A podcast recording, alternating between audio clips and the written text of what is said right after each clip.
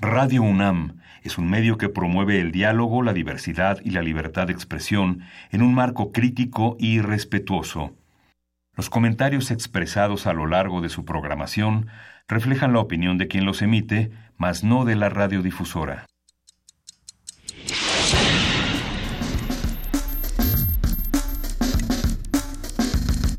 Primer movimiento. El mundo desde la universidad.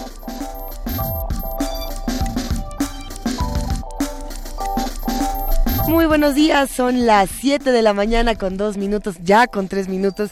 Eso que escuchan, sí, es mi garganta que está ronca y es la voz del querido Miguel Ángel que maina aquí en primer movimiento. Buenos días, querido Miguel Ángel. Hola, Lisa, buenos días. Acá andamos, ¿cómo estás? Aquí andamos bien, en ausencia de Juana Inés de esa estamos Luisa Iglesias y Miguel Ángel Quemain en los micrófonos. Así es, le mandamos un gran abrazo a Juana Inés de esa que está en una misión secreta y bueno, esta misión secreta se relaciona directamente con este con este tema con el que queremos abrir el programa el día de hoy y es la FILIG, la Feria Internacional del Libro eh, Infantil y Juvenil, querido Miguel Ángel. Me tocó estar el sábado por allá. Qué divertida feria, qué maravilloso espacio. No lo sé, Habrá quienes digan, me cansé, no me gustó, es gigante, es tan buena que no pude soportarlo. No, a mí personalmente me encantó, me encantaron eh, los libros, la variedad, no solamente de, editoriales, sino también de espectáculos eh, y de presentaciones y de talleres y de bebetecas y, de tantos espacios diferentes donde solamente había personas que querían leer y disfrutar la tarde. Es la edición 37, ¿verdad? Si no me equivoco, así es. Es la edición 37 años, imagínate. Las ferias del mundo, incluida Frankfurt, Bolonia, Milán, este, Madrid, Barcelona, este, ya ya estamos eh, mucho más allá. En, términos de derechos de discusión comercial, en términos de profesionales, no, tal vez, porque todo esto se, se discute en estos mundos de grandes tirajes y grandes... Así es. Pero es una de las grandes ferias del mundo, ¿no? Yo creo que será tal vez la tercera feria del mundo. Es, es, una gran feria. Si es la tercera del mundo, me parece un, un, dato importante que decir.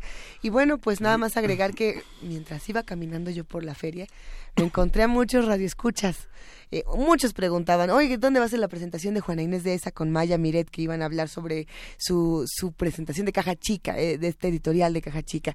Y otros me decían, ¿y dónde va a estar Benito Taibo, eh, que va a estar con Regina Orozco en el Foro Madera? Y otros me fueron a ver a mí, a, a la carpa geodésica, y quisiera mandarle un saludo muy particular a un joven de 11 años, es que nunca había conocido a un radioescucha así de 11 años que se acercara y me dijera, tú eres la del radio. Él es Balam y le quiero mandar un gran abrazo a, Balam y a toda su familia. Estuvimos conviviendo muchísimo, disfrutando y, no solo con él, conocimos a muchísimos radioescuchas que mandaron abrazos, te mandaron un montón de abrazos a ti, a todos los que hacen primer movimiento y también a los que hacen comunidad. Eso me fascinó, que decían, hey, saludos a la comunidad. Eh, nos saludamos entre todos, nos, nos abrazamos, nos apapachamos entre todos y bueno, pues yo creo que es una bonita manera de empezar la semana, recordando todas estas cosas. Sí. Sí. ¿Qué te parece si arrancamos, Miguel Ángel? Sí, fíjate que solo quería comentar brevemente, ya, ya estuvo en el, en el resumen noticioso de esta mañana, pero estaba haciendo cuentas de, de Morelos, cómo hemos cubierto el tema de Morelos en la en el programa, en primer movimiento, en Radio UNAM, toda la cuestión de damnificados. Y una cosa que nos pasaba era eh, discutíamos fuera del aire Juana Inés tú y yo cómo se notaba tan fuerte el conflicto de intereses entre eh, la Universidad Autónoma del, Estado de Morelos y el gobierno del Estado de Morelos. Así es. Eh, amanecimos el fin de semana con la con la esta irrupción a la, la madrugada a la, a la casa del rector y en busca de su detención de Alejandro Vera y de Marielena Ávila Guerrero por presunto enriquecimiento ilícito y es, eh, eh, es muy impresionante la reacción en las redes sociales en las universidades del país frente a la, a la, a la enorme... Estaba yo haciendo cuentas en, el Bajío, en los momentos más libres de las universidades en el país, este, ni los gobiernos más retrógrados han buscado meter a un rector a la cárcel. ¿no? Eso es un, es muy, impresionante. muy complejo. Habrá que discutirlo. Yo creo que el tema de Morelos justamente y el tema de Coahuila son los dos que ahorita tendríamos que estar atendiendo. Por supuesto, no, no sin olvidar todas estas otras cosas que están ocurriendo en nuestra ciudad y en el resto del país. Pero sí, lo del rector está, que bueno, vamos a discutirlo con los expertos para ver qué opinan. ¿Qué opinan los que están en casa? Estamos en arroba P Movimiento, en diagonal Primer Movimiento UNAM y en el teléfono 55 36 43 39. Arrancamos con medio ambiente. Tenemos un programa muy rico hoy. ¿De qué va a estar? Medio ambiente, ecocidios y cambio climático. Vamos a conversar con Maya F. Miret, diseñadora industrial de formación y divulgadora de la ciencia por vocación. Tiene una editorial que publica ciencia para jóvenes y también escribe, traduce, da talleres y pláticas sobre libros informativos. Y hay que decir que esta conversación eh, se nos antojó a todos porque acaba de salir esta revista de la universidad.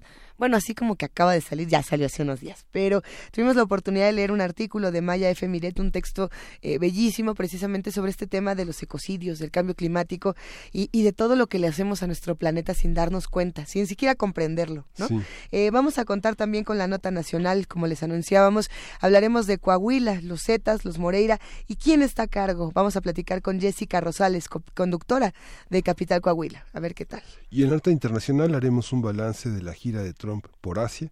Vamos a tener el comentario del maestro Fernando Villaseñor. Él es profesor del Colegio de México, especialista en Asia y África y va a estar con nosotros haciendo un balance de este recorrido. Miguel Ángel, ¿te toca la poesía necesaria? Me toca la poesía necesaria. Eso, ah, qué gustazo. ¿Qué, qué ya tienes poema? ¿Qué vas a leer? Sí, tengo, tengo idea más o menos. Más o menos. A ver, a ver si no pasa algo que la modifique. Vamos viendo, vamos viendo, qué maravilla. ¿Con qué cerraremos? Vamos a cerrar eh, de los grandes problemas de México, la transparencia ha sido uno de ellos y vamos a conversar con la doctora Jacqueline Pechar. Ella es profesora de la Facultad de Ciencias Políticas y Sociales de la UNAM y preside el Comité de Participación Ciudadana del Sistema Nacional Anticorrupción. Va a estar con nosotros eh, aquí hablando de su nuevo libro sobre este tema, este gran balance que hizo dentro de los grandes problemas nacionales. Muy interesante ese libro, ¿verdad? Se antoja muchísimo para todos los que nos escuchan. Esperemos que, que se queden antojados como nosotros. Arrancamos a las 7 de la mañana con 9 minutos. Vamos a escuchar de, la, de las piezas musicales que tenemos seleccionadas, una que, que está bastante buena. A ver, arranquemos con música, querido Miguel Ángel. Sí, Guaracha, Hay que me abrazo, de Juan García de Céspedes, interpreta Jordi Zaval. Juan García de Céspedes fue un compositor, cantante, intérprete de la viola da gamba y profesor en el siglo XVII, originario de Puebla. Sus composiciones estaban en el rango de la música sacra, pero eran inspiradas por la música folclórica de su región. Vamos a oírlo. Thank you.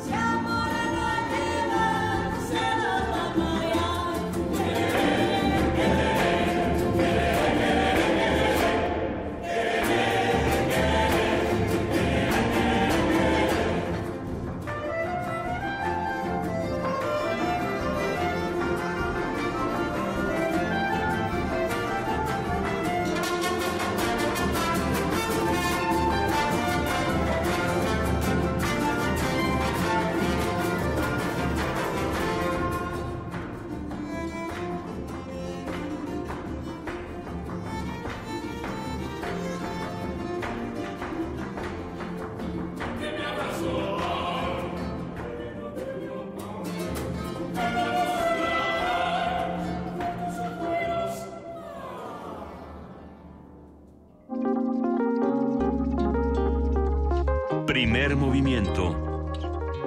Hacemos comunidad.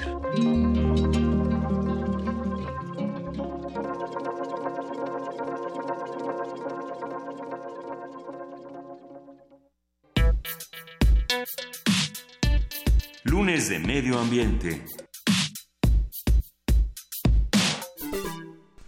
La comunidad científica ha señalado que actualmente somos testigos de una de una sexta extinción, ante la velocidad de pérdida de especies muy similar al de las otras cinco anteriores que han sido identificadas en la historia de nuestro planeta. Las causas de la extinción de especies son variadas, pero hoy en día se suman la influencia de los seres humanos en la alteración de los ecosistemas y ciclos vitales.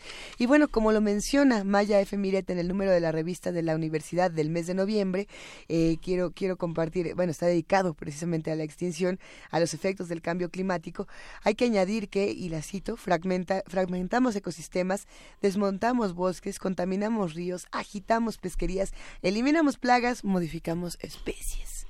En su artículo Endemoniadamente complicado, Maya Miret nos señala que la extinción también es nuestra deuda moral más grande y nos recuerda que con cada especie que desaparece se agota una forma de organización de la materia que no puede repetirse ni recuperarse pero sí estudiarse y entenderse para evitar y revertir su pérdida. Y para conversar sobre la desaparición de especies, entre comillas, normal y la suscitada por el cambio climático, tenemos en la línea telefónica a Maya Fernández Miret, diseñadora industrial por formación, divulgadora de la ciencia por vocación. Ella tiene una pequeña editorial que publica ciencia para jóvenes, también escribe, traduce, da talleres, da pláticas sobre libros informativos y además es familia de este espacio. ¿Cómo estás, querida Maya? Hola, querida Luisa, Miguel Ángel, muy buenos días, ¿cómo estás? Ay, qué gusto escucharte, Maya. Nos, nos da mucho gusto además felicitarte por Caja Chica, por, por Editorial Caja Chica. Ah, una colección de, que publica la Secretaría de Cultura de ensayo para jóvenes, de la que espero que ya platiquemos este, más adelante. Está re buena. Bueno, ya lo vamos a ir platicando, querida Maya. Eh, pero bueno, hablábamos justamente de este, de este texto que publicas en la revista de la universidad, que nos dejó con muchísimas preguntas de nosotros mismos, sobre todo. Pero, ¿cómo empezamos con este tema? ¿Qué hay de normal en la desaparición de las especies? Bueno, eh, es difícil entenderlo y como aceptarlo, pero las especies se extinguen ellas solitas sin que las ayudemos nadie. Eh, y este es un proceso natural y, de hecho, para cada tipo de, para cada clade, digamos, para cada grupo de seres vivos, hay bases de extinción normales. ¿no? Por ejemplo, para los mamíferos me parece que la, la tasa base de extinción es como de dos especies por siglo, digamos. Y eso obedece a causas naturales, independientemente de que nosotros participemos o no, los nichos, los medios ambientes, pues cambian y han cambiado, ustedes lo saben, a lo largo de los millones de años. Los continentes se mueven, se abren y se cierran, se cierran mares, aparecen y desaparecen lagunas y ríos, eh, suben montañas, se aparecen valles, en fin, ¿no? Entonces eh, hay terremotos y otras catástrofes naturales independientemente de las que nosotros ayudamos a organizar, y entonces los animales desaparecen y con esto dan lugar a, eh, pues abren los nichos naturales para que otros otros seres lo ocupen.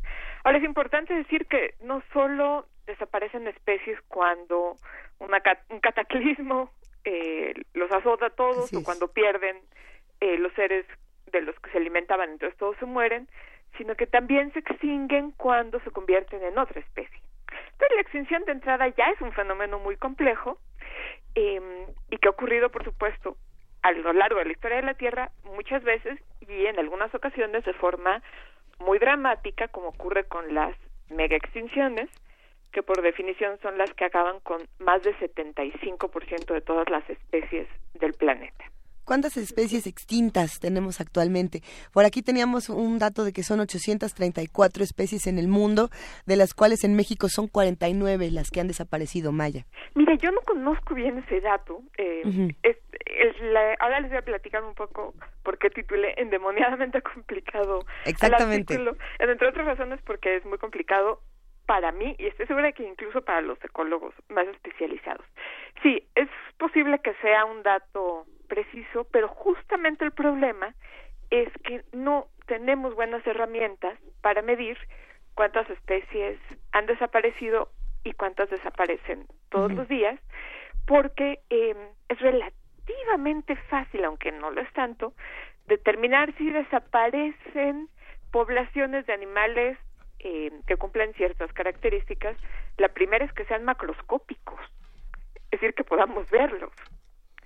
Eh, la segunda es que realmente desaparezcan esas poblaciones y no hayan cambiado, por ejemplo, eh, hacia, se hayan movido hacia regiones templadas y no hayamos visto ese movimiento, que no las podamos encontrar, etcétera. Entonces, y para y otra otra razón muy muy importante eh, que tenemos para no estar seguros de qué especies desaparecen es que conocemos a muy pocas. Todos los días y por supuesto todos los años cuando se hace la suma de las especies que descubrimos cada año, nos damos cuenta de que apenas estamos rascando la superficie de, eh, por ejemplo, los parásitos, los comensalistas, las plantas y todo bicho que vive en, en los mares y estamos dándonos cuenta de lo poco que sabemos sobre todas esas especies. De modo que si no sabemos cuáles están, no sabemos qué buscar y no sabemos si están desapareciendo o no, tal vez organismos que nunca alcanzamos a conocer, lo cual es súper trágico. aunque sabemos que desaparecen por las consecuencias que tiene su desaparición. A veces no sabemos cuál es el factor que alimentaba un fenómeno, pero cuando se extingue sabemos en qué consistía su participación. ¿no? Eh, claro, y el otro problema es que esto de verdad es eh, enseguecedoramente difícil. Eh, otro problema es que cada especie convive no solo con eh, el puñado de otras especies con las que eh, tiene interacciones directas, ¿no? Por ejemplo, el lobo mexicano no solo interactúa con sus presas, interactúa con los pastos, que interactúan con los ríos, que interactúan con los insectos, y entonces eh, cada ser es como el centro, el nodo de una cascada de interacciones, eh, de relaciones eh, entre seres vivos que es muy difícil de medir.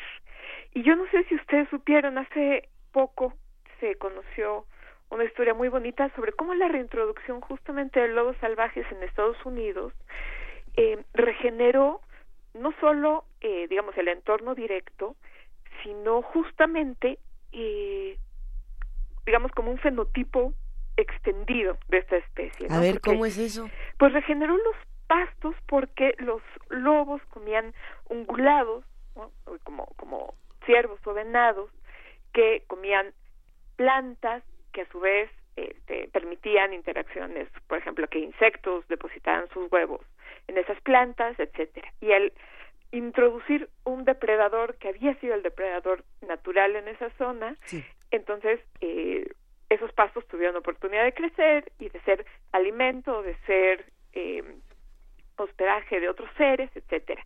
Y entonces se dieron cuenta de que con un acto que por supuesto no tenía esa intención originalmente, habían regenerado un entorno entero que necesitaba de ese depredador.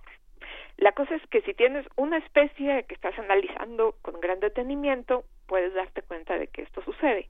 Pero si tienes tres millones de especies u ocho millones de especies, eh, algunas difíciles de estudiar porque son pequeñas, porque son escasas, porque etcétera, eh, o porque tienen muchas poblaciones y entonces unas desaparecen pero otras continúan y no sabes cuál estudiar, eh, medir exactamente qué está pasando, cuál es la tasa de extinción actual, entre qué grupos, es verdaderamente un dolor de cabeza y es algo que absolutamente tenemos que hacer porque es nuestra tarea, porque entre otras razones es nuestra culpa que eh, las condiciones en las que estos seres tienen que enfrentar la vida, que de por sí ya eran bastante difíciles, se hayan vuelto, pues en muchos casos, prácticamente inviables, ¿no? Y en otras muy difíciles. Sí, y ahí entra algo que me parece interesante también y que, se, y que lo, mencionabas eh, en tu texto, querida Maya.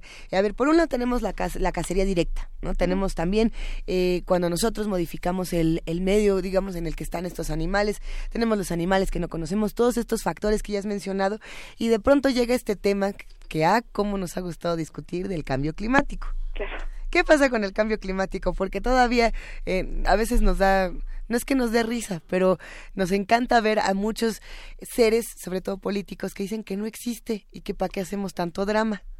Claro, bueno, yo creo que eh, si es si había escépticos del cambio climático, después de los huracanes del Atlántico de este año, eh, es casi imposible que queden muchos, excepto gente muy empecinada, que por supuesto existe. Eh, y lo que es muy interesante cuando empiezas a meterte a este tema es comprobar cuáles son las formas en las que el cambio climático incide sobre la eh, desaparición de especies. Uno pensaría que, y esto lo digo en el texto, los invito a leer la revista que además está preciosa está este año. Eh, tiene, perdón, este mes tiene otras colaboraciones verdaderamente fantásticas. Y lo que decía en el texto es que una forma de morir de calor es morir de calor, ¿no? Es que eh, la temperatura eh, sobrepase tu capacidad termorreguladora y literalmente te cocines por dentro y te mueres. Esto sucede y no solo le sucede a, por ejemplo, anfibios que tienen capacidades termorreguladoras en límites como mucho más estrechos que los de otros animales como nosotros, sino que le ocurre a los seres humanos en ciertas condiciones. Hay un fenómeno muy interesante y muy pavoroso en ciertos lugares en donde hay eh, canículas, ¿no? Eh, meses de calores extremos, como ocurre en Europa, en donde empiezan a morir viejos, ¿no? De la especie humana uno tras otro. Y este fenómeno los doctores lo llaman cosecha, lo cual sí es este, es totalmente tétrico. Cosecha lo llaman. Cosecha. Sí. bueno. Pero bueno, o sea, Soylent Greenish People, así, así suena. Okay. Exactamente, sí, yo me imagino a la parca con, ¿no? Sabes, con, con su con su hoz cosechando gente. Pero lo cierto es que es lo que sucede cuando los viejos de nuestra especie, cuya capacidad termorreguladora está limitada, pues sufren este de golpes de calor que, que los mata y empiezan a caer uno tras otro, ¿no? Entonces, no es solo que le ocurra a, las ranas este, afectadas por hongos y por otros parásitos, nos ocurre a todos cuando las condiciones son correctas y cada vez lo van siendo más. Ahora, esta es solo como la manera más directa de que nos mate el cambio climático. El cambio climático también provoca descensos en las temperaturas, provoca aumentos en las precipitaciones que barren con, por ejemplo, los seres que viven en las riberas de los ríos o que depositan ahí sus huevos.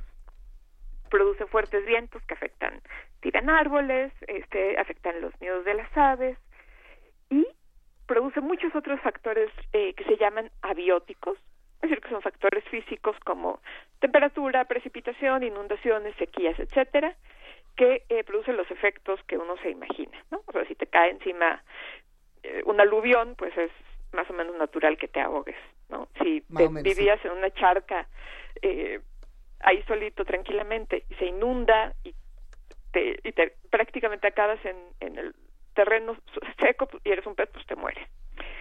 Pero esos son los factores abióticos que son relativamente fáciles de medir porque puedes medir la precipitación, claro. puedes saber, este, puedes un poco como predecir cuántas charcas se inundarán, cuántos peces habrán quedado encallados, etcétera. Pero el problema realmente viene con lo que se llaman factores bióticos, que son las interacciones justamente entre seres vivos, ¿no? ¿Qué pasa cuando los productores primarios, por ejemplo, a las plantas, que son los esos seres humildes que no pelamos mucho, pero que son los que aprovechan la luz del sol y la convierten en energía para el resto de la cadena trófica. Eh, ¿Qué pasa cuando ellos son afectados? ¿Y qué pasa cuando los siguientes en la cadena son afectados? Y los siguientes, y los siguientes, y los siguientes. Esas redes eh, producen retroalimentaciones positivas súper complejas. Un ejemplo muy interesante que, que narro en el texto es el de una rana cuyo nombre científico no me aprendí, eh, pero que vive en las regiones eh, tropicales de América Latina. Bien. Eh, se llama Dendrobactes, algo, no me acuerdo el, sé el nombre del el nombre del género, pero no de la especie. Okay, okay, Esta rana es muy famosa porque está siendo diezmada prácticamente hasta la extinción por un hongo, un parásito.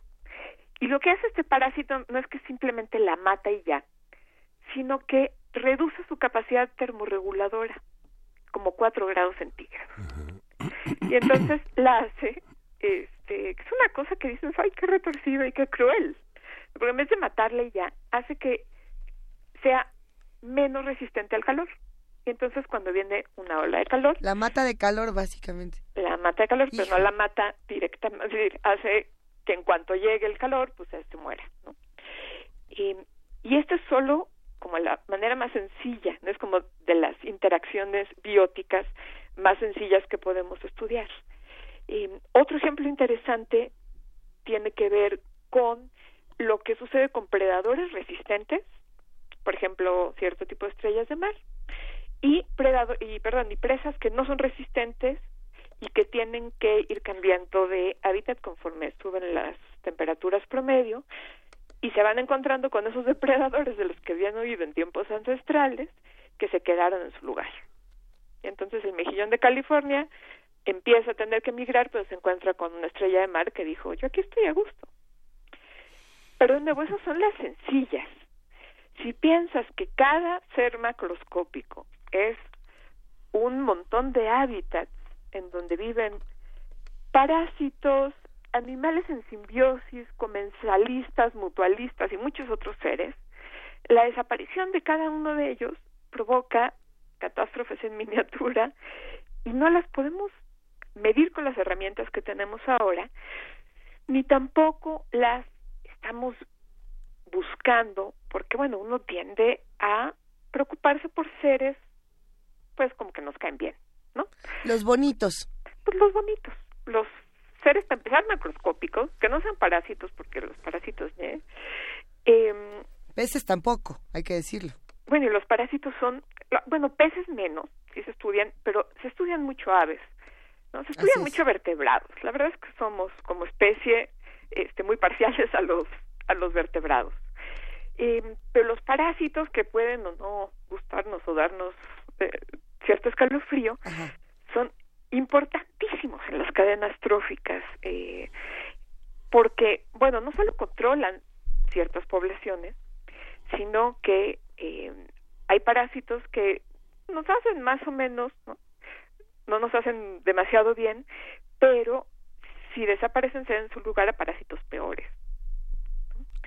Eh, Ay, Maya, ya nos estás, ya nos estás poniendo muy nerviosos en esta cabina. No, bueno, creo que hay que ponerse nerviosos, entre otras razones porque hay este pues, parásitos como el dengue que viajan en un vector cuyas condiciones naturales están subiendo de latitud, se están acercando a la Ciudad de México, entre otras, simplemente porque los rangos de temperatura y de humedad en los que viven confortablemente se están acercando a nosotros. Entonces sí, hay que hay que estar preocupado, no demasiado, hombre, tampoco es el fin del mundo, porque no sabemos cuántas especies se están extinguiendo en este momento y tampoco podemos predecir, no sabemos ni a dónde ni a qué temperaturas promedio vamos a llegar, ahora que el Acuerdo de París parece que ya lamentablemente está obsoleto, eh, y no sabemos qué efectos va a producir esto en nosotros ni en todos los animales que conocemos y por supuesto mucho menos en todos los que no conocemos. Eh, se estima que no conocemos como el 91% de los seres marinos. A ver, por aquí también nos, nos comentaban una historia antes de que, de que entráramos aquí a la cabina de primer movimiento, querida Maya, sobre la vaquita marina aquí, aquí en nuestro país, eh, que tiene también una parte que se relaciona, por supuesto, con el cambio climático, con lo que ocurre en, en las ciudades, lo que ocurre en diferentes latitudes. Por otro lado, también está el tema de la caza y, y, se hablaba, y, no sé qué tanto podamos entrarle al tema de la vaquita marina, de cómo al intentar pescar otras especies, la vaquita marina ha sufrido eh, toda clase de, de violencias, tanto climáticas como de, de caza, como de todas. Eh, ¿Qué pasa con una especie como esta? Bueno, eh, la vaquita marina yo no soy experta, tendríamos que encontrar a alguien sí, ya lo platico. que pueda hablar este, mucho más elocuentemente que yo, pero hasta donde entiendo lo que hicimos básicamente fue pescar prácticamente hasta la extinción a su este, principal alimento. Digamos, ahí no hay ningún secreto. Em, lo interesante de casos como el de la vaquita marina es que cuando las especies llegan a cuellos de botella en los que quedan tan pocos eh, ejemplares, es muy difícil recuperar la especie porque eh, no queda suficiente diversidad genética como para que sea viable. Entonces, eh, yo espero que no sea el caso, sé que los esfuerzos de recuperación y tal vez de, de crianza en cautiverio se están haciendo con mucha seriedad y con muchas ganas, pero muchas veces se dice de especies en las que quedan tan pocos ejemplares que están técnicamente extintas. Y este es el caso pues de muchos otros seres vivos en donde dices, sí, bueno, quedan 600, todavía hay chance, pero cada cada tipo de ser vivo tiene un número mínimo de, de población, digamos, una, un tamaño mínimo de población eh, que ya no es viable, ¿no? Entonces, eh, eso es algo que es muy interesante. Está pasando que todavía vemos ciertas aves, ¿no? Decimos, ah, mira, hay quetzales, todavía hay pinzones, hay gorriones de esta clase. Si no podemos estimar realmente el tamaño de sus poblaciones, y de nuevo, esto es muy difícil porque podrías, tendrías que poder contar a todos los individuos de una población y eso es muy, muy difícil de hacer, no podemos saber si la siguiente generación van a haber desaparecido. Entonces, hay muchas especies en este momento que, por ejemplo, las poblaciones están fragmentadas, ¿no? Entonces dices, no, pero sí, todavía existe el lagarto espinoso, porque existe una población en tal lado. Pero pasa que la disminución o la desaparición de algunas poblaciones es el preámbulo inmediato a la extinción. Entonces, muchas especies que hoy decimos todavía existen, en una generación probablemente ya no lo hagan. Y hay otra, hay otro efecto abiótico que es muy interesante platicar y que es otra razón por, por la cual es posible que ya no veamos a estos seres en una generación. Y es que eh, hay algunos animales, sobre todo los que viven en condiciones extremas como desiertos, y esto incluye por ejemplo las tundras y, otras zonas muy frías, que tienen ventanas de reproducción y de alimentación muy pequeñas. ¿no? Entonces, si vives en un lugar en donde el suelo llega a estar a 50 o 60 grados centígrados eh, y donde en el en la noche hace mucho frío, pues tienes ventanas para salir a alimentarte y para salir a reproducirte muy pequeñas.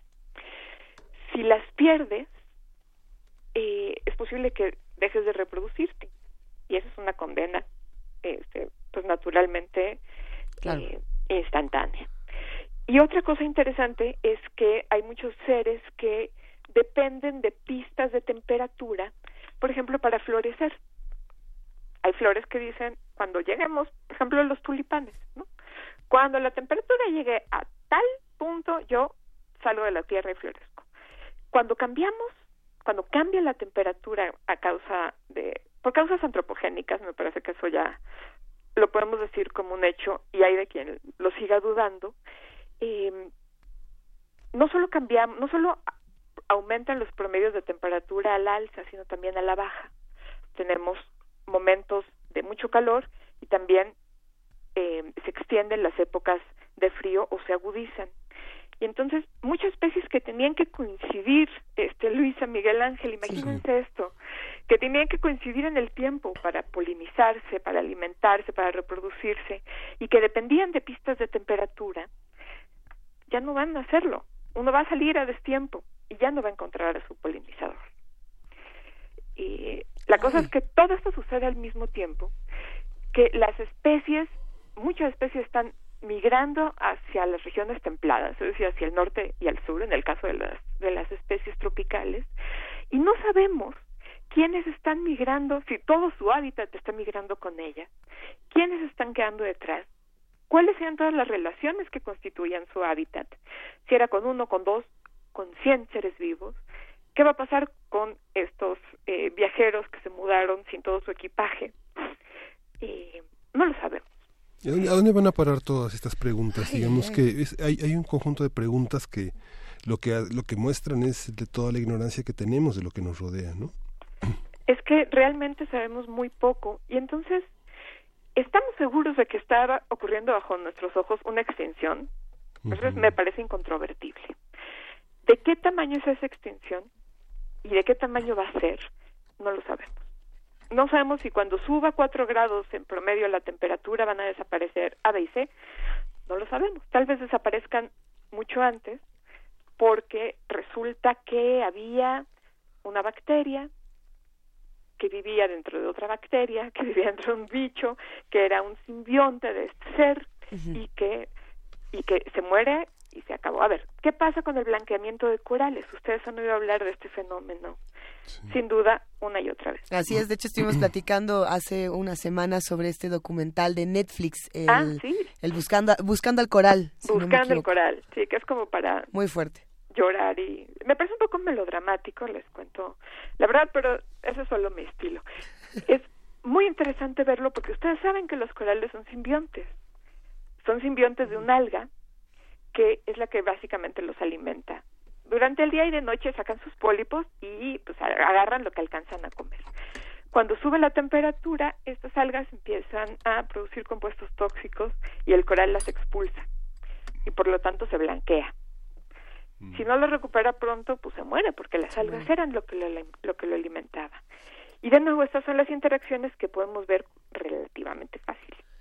Hay otras que son muchísimo más difíciles o que no lo son pero no las estamos estudiando porque no hay fondos ni científicos ni esfuerzos que alcancen para hacerlo todo al mismo tiempo.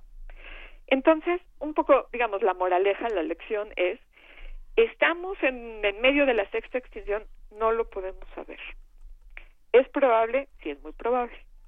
Ahora, sin datos y sin eh, estrategias y herramientas metodológicas que nos permitan medirlo, no podemos decirlo con, con certeza. Entonces, eh, pues creo que hay mucha gente seria estudiándolo esto, es decir, hay ecólogos de todo el mundo que están haciendo este llamado, que no es mío, sino, sino de ellos, a eh, pues bajar, ¿no? Hacia por las cadenas tróficas hasta, hasta fijarnos en los animales más pequeños, en los seres vivos más pequeños, y dedicarle dinero a saber lo que va a pasar porque no solo que nos interese una bacteria en el fondo del mar que nadie ha visto jamás ni volverá a ver, sino que la desaparición de estos seres vivos, incluso estos parásitos, que no dicen un parásito de las vacas, a mí que más me da, va a impactar directamente en la biodiversidad.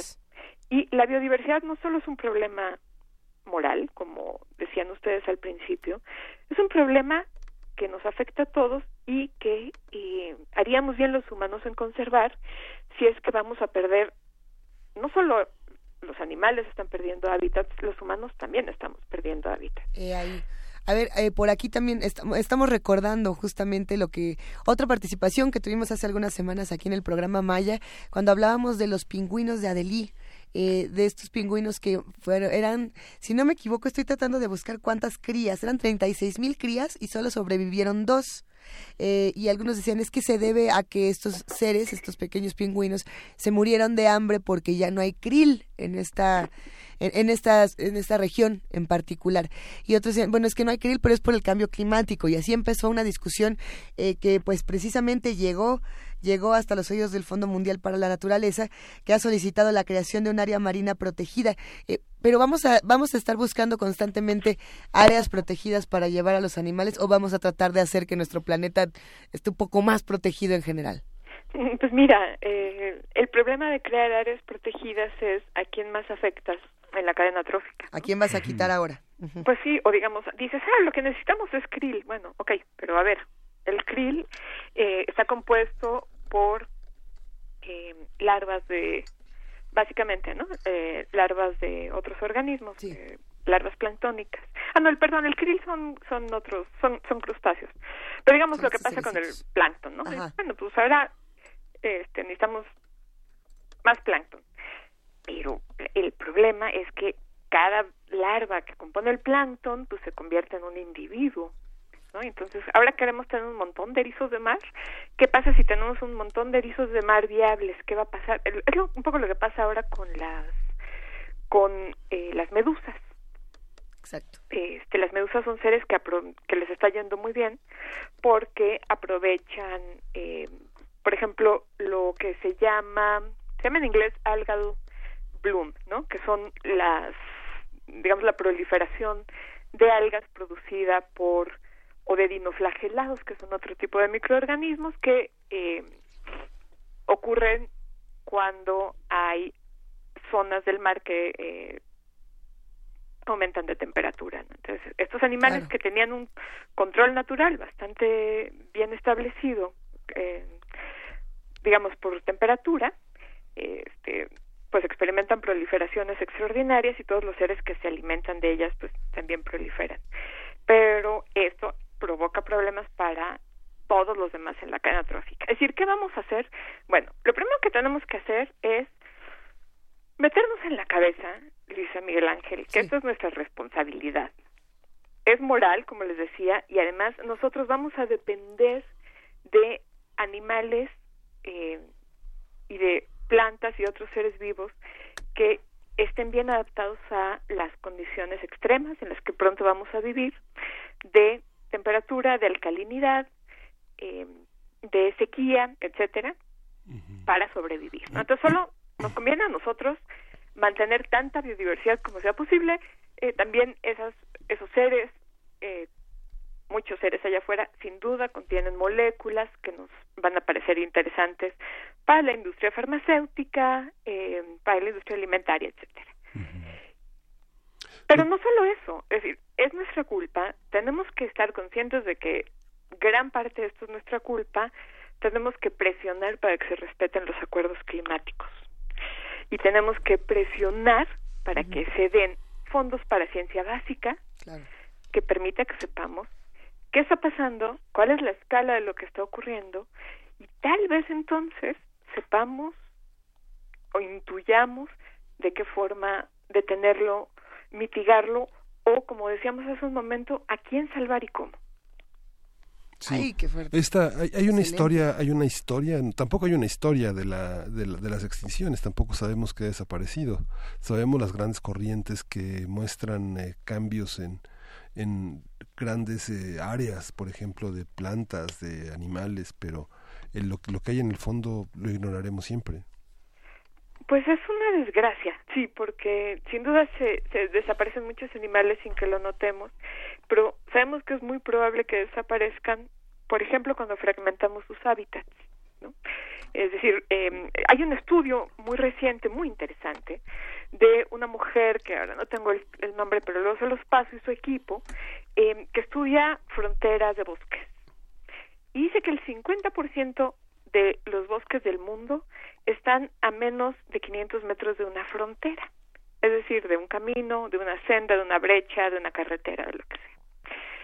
Esto que dices, bueno, pero pues está el resto del bosque, ¿no? Entonces no es tan grave.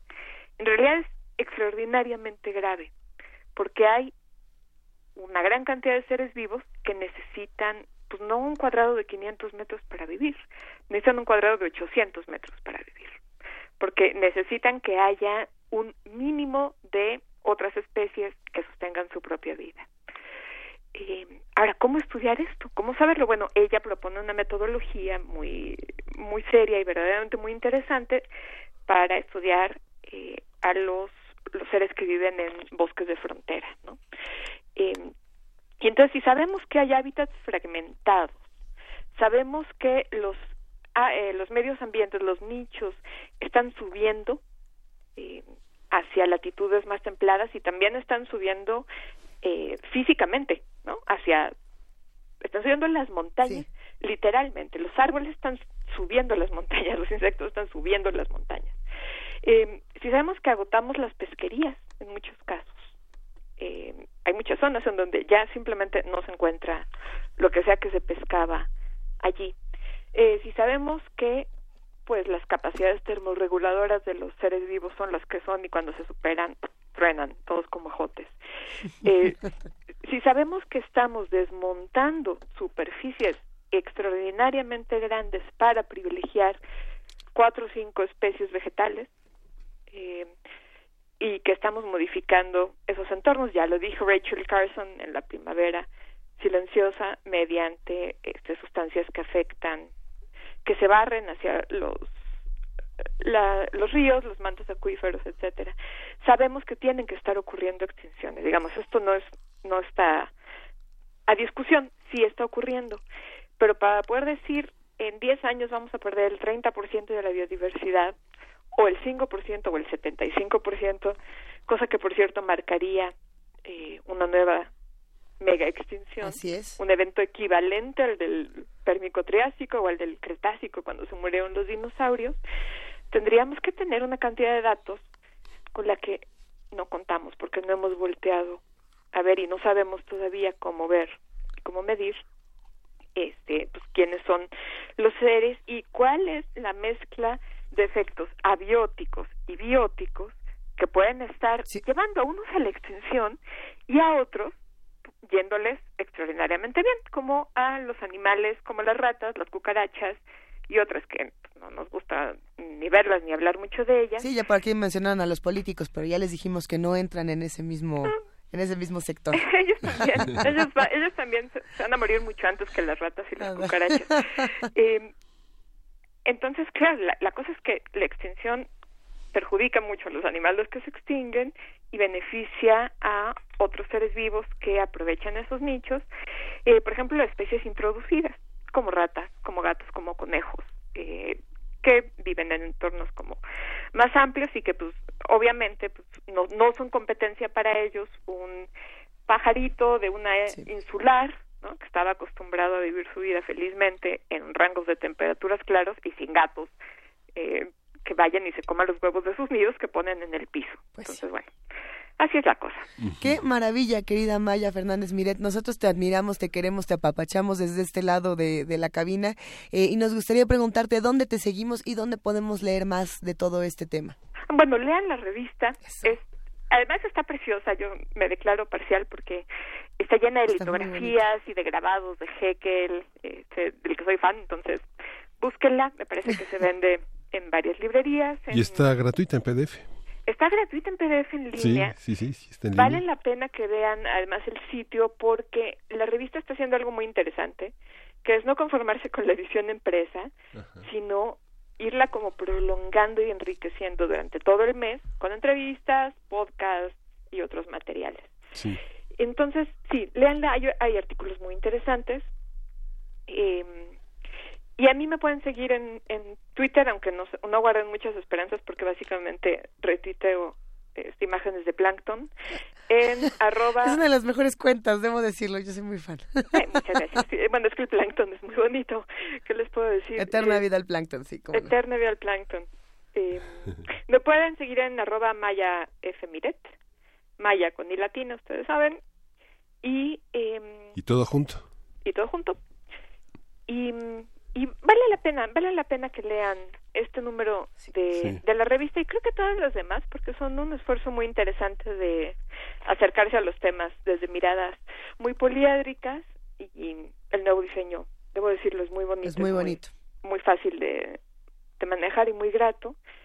Y pues creo que vamos a seguir haciendo cosas interesantes con, con ellos porque tienen la intención como continua de hablar de ciencia, lo cual pues es inédito en una revista literaria y creo que es un esfuerzo muy loable y yo pues verdad es que lo aplaudo mucho. Nosotros aplaudimos, por supuesto, el trabajo de la revista de la universidad y todo, todo tu trabajo, querida Maya. Gracias por explicarnos estos temas tan complejos de una manera tan disfrutable. Te queremos mucho. en la medida en la que yo los entiendo, pero siguen leyendo. Yo los quiero mucho a ustedes y pues, les mando un beso y muy buen inicio de semana. Gran inicio. Nos despedimos de esta conversación con más música. Quédense con nosotros. A continuación vamos a escuchar la siguiente pieza, querido Miguel. Sí. Trevor Something, Enjoy the Silence. Trevor Something es el alias de un músico estadounidense, figura anónima, es conocido por crear música de sintetizador, tanto de música original como de música remixada a través del sampling. Este de hecho es un cover a Depeche Mode. Bueno, a ver qué tal, a ver qué les parece esta versión, vamos a ver.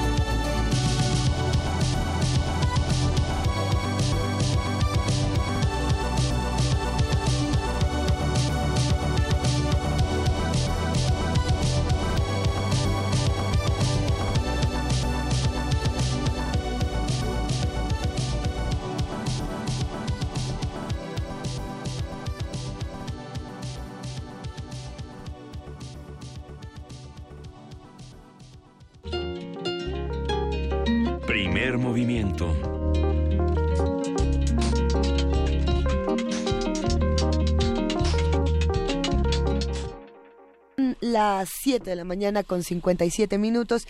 Seguimos aquí en primer movimiento discutiendo un poco de lo, de lo que propone la revista de la universidad cuando habla de extinciones y, de todo lo que se extingue en nuestro mundo. No solamente esta parte ecológica, hay otra parte también eh, social interesante, hay otra parte también hasta espiritual, moral, de todo un poco. Eh, yo creo que vale mucho la pena que nos acerquemos a las publicaciones de la universidad y que sigamos discutiendo todos estos temas aquí haciendo comunidad Miguel Ángel.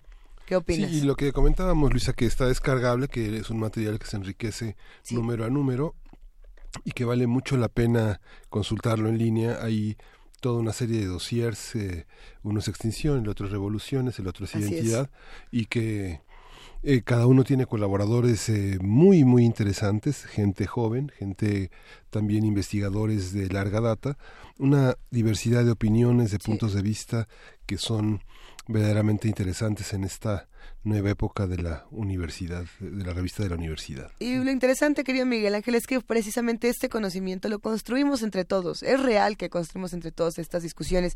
Por aquí Mayra Elizondo nos escribía hace unos minutos y decía, eh, hay una corriente de pensamiento que indica que solo se deje eh, que solamente se deje seguir el curso de las extinciones, tal como ha ocurrido en otras ocasiones en la historia del planeta. Le preguntaba a Maya qué opinaba sobre esto. Eh, este tema, querida Mayra Elizondo, sí lo toca Maya en su artículo de, extinciones en la revista y, y, también lo tocó un poco hacia el final de la conversación, ¿no? El tema de hay, hay especies que se extinguen solas. El problema es que muchas de las que estamos viendo actualmente no se están extinguiendo solas. El, el, el tema con los pingüinos, que, que, nos pareció tan importante aquí en primer movimiento hace algunas semanas, el tema con otras especies, el tema con las vaquitas marinas, y todo esto, ¿cómo se relaciona? No lo sé, ya nos lo tenemos que preguntar, con corrupción por ejemplo, cómo se relaciona con las grandes empresas, cómo se relaciona con los productos que compramos, con las cosas que comemos, eh, con, con, los pequeños placeres que, que, pensamos que no tienen ninguna repercusión hacia adelante, y lo digo para todos los que nos fumamos el cigarrito en la mañana y decimos, ay, echa la colilla ahí al fin, ¿no? Y digo todos porque a todos nos, no, estamos exentos de ser agentes de, del cambio climático y ser agentes de, de la mugre. ¿Cómo ves? Pues sí, ¿no?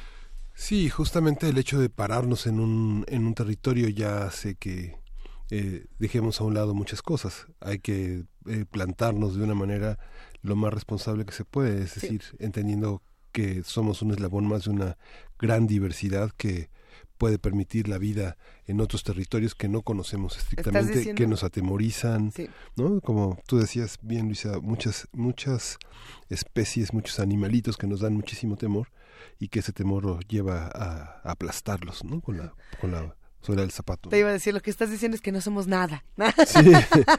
Oigan, hay que mandar abrazos. No, pues es que estoy, tan de acuerdo muy pequeños, contigo. Somos, muy pequeños. Y no nos damos cuenta de cómo coexistimos y cómo estamos eh, conectados con todas las especies. Vamos a una pausa, ya son las 8 de la mañana y estamos muy contentos aquí.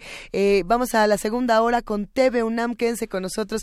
96.1 FM, 860, canal 120, canal 20 y todo lo demás. Ya nos vamos. Primer movimiento.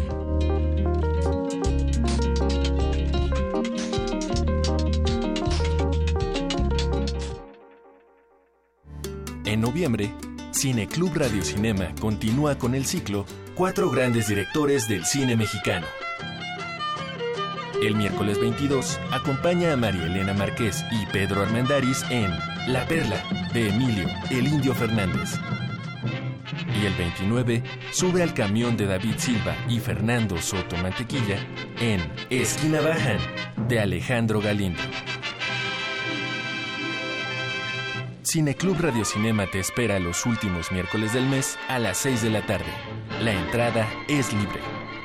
Radio UNAM, Experiencia Sonora. Entonces, ¿qué? ¿Te vas a seguir haciendo? ¿Vas a seguir permitiendo que todos estos políticos mediocres y corruptos... Sí, eso. Sigan haciendo lo que se les da la gana con nuestras vidas. ¿Te vas a quedar cómodo en tu casa ese domingo tan importante? Mientras estos tipejos siguen violando una y otra vez tus derechos. De una vez te digo. Que yo no. pásate a la izquierda. Todo México se está pasando a la izquierda. El PT te acompaña. El PT te empodera. El PT está de tu lado. Una centuria del desarrollo del diseño en la Confederación Helvética se reúne en la muestra 100 años de diseño suizo. La exposición está integrada en siete núcleos temáticos, a través de los cuales se recorren las búsquedas, exploración e innovaciones en el diseño, con la exhibición de más de 300 piezas entre gráfica y objetos. 100 años de diseño suizo se puede visitar en el Museo de Arte Moderno, Bosque de Chapultepec, primera sección Ciudad de México. Escucha a Genei Beltrán en descargacultura.unam. Ese mundo de extraños surge de una pesadilla. Vivir en la Ciudad de México para alguien que viene de fuera significa una experiencia bastante fuerte. Para mí es muy importante por lo que significa de una exploración de la vena fantástica en relación con una temática amorosa. La cultura para llevar la encuentras en www.descargacultura.unam.mx. Búscanos en redes sociales, en Facebook como Primer Movimiento UNAM y en Twitter como P Movimiento o escríbenos un correo a primermovimientounam@gmail.com. Hagamos comunidad. Nadie, a nadie, a nadie se le rompió el maquillaje en la mesa hace un momento, nadie está sacudiendo, eh, que nadie se estaba comiendo un delicioso plato de avena para eh, rejuvenecer y revivir de este fin de semana. Esta es la segunda hora de primer movimiento aquí en Radio UNAM y en TV UNAM. Muy buenos días a todos los que nos observan, a todos los que nos escuchan. ¿Cómo estás, querido Miguel Ángel? Hola, Lisa. Buenos días. Buenos días a todos los radioescuchas nuevamente y a nuestros eh, televidentes en Radio UNAM. Así es que en este esfuerzo conjunto compartimos la información. También, aunque no lo sepan, la información de la primera hora que tuvimos a Maya Fernández hablando sobre extinción. Ella es una de las articulistas de este número de noviembre de la revista de la universidad que está dedicado al tema de identidad, de revoluciones y de extinción. Varios colaboradores, entre ellos Maya, colaboran para eh, mostrar cuáles son los, las fronteras, todo este paisaje de la extinción que tanto nos agobia y que justamente decíamos que quedó obsoleto el tratado, el tratado de París. Los acuerdos de París. Los acuerdos de París quedaron obsoletos y ahora preocupa muchísimo el, el destino del planeta, sobre todo claro por lo que ignoramos. Esa fue nuestra primera hora. Esa fue la primera hora y se quedó con comentarios pendientes por acá, querido Miguel Ángel. Eh, hay muchos muy chistosos, eh, sobre todo cuando hablamos de extinciones y que decían, bueno, ¿y por qué cuando despertamos el dinosaurio sigue ahí? Haciendo un poco este, este guiño con Monterroso. Por aquí le mandamos un abrazo a Miguel Ángel Gemirán, eh, también hablando de los políticos. A Mayo Fernández Miret, que ya se fue, de, se fue de Radio UNAM, es decir, de la línea telefónica, y ya nos está tuiteando, nos mandó el enlace a la revista de la universidad porque Coffee Win, a quien le mandamos también un abrazo, dijo que no se podía abrir, que cada vez que le da un clic a la revista tiene un error en el descargable. Si alguien está eh, experimentando lo mismo, escríbanos, cuéntanos y veamos eh, la solución para que todos podamos descargar estos contenidos gratuitos. Mandamos también abrazos a R. Guillermo, que siempre anda armando controversias R. Guillermo en redes sociales. Me cae bien por eso, por controversial. A Mario Mora, un abrazote al Zarco que dijo que sí le gustó esta de este esta versión de Depeche Mode y dice, "Con ese cover bien pueden armar un versus contra la original." Nomás digo, eh, estaría bueno un, día de versus. A lo mejor hoy hoy no tenemos preparados los versus, hay, otra selección musical, pero sí estaría divertido hacer un, un el cover contra la original. A mí me gusta, por ejemplo, escuchar todas las versiones Miguel Ángel de Ain't No Sunshine When She's Gone, que hay desde Michael Jackson, que a los nueve años creo que la canta, hasta los más rockeros de los rockeros, pasando por un montón de, de, grandes voces y de grandes cantautores. A ver, también le mandamos un gran abrazo a Refrancito, a Flechador del Sol, a nuestra querida Mayra Elizonde, a José, José Eladio Ortiz, eh, ¿a quién más? A Juanjo M, a todos los que nos están escribiendo en arroba P Movimiento y en Diagonal Primer Movimiento UNAM, sépanse leídos, queridos apapachados, y sépanse parte de esta comunidad que hoy tiene mucho más que discutir. Eh, todavía vamos a, pues sí, vámonos a una postal sonora, Miguel Ángel, ¿qué opinas? Daniel Z, Pumas contra burros. Hijo, hijo, vamos a ver.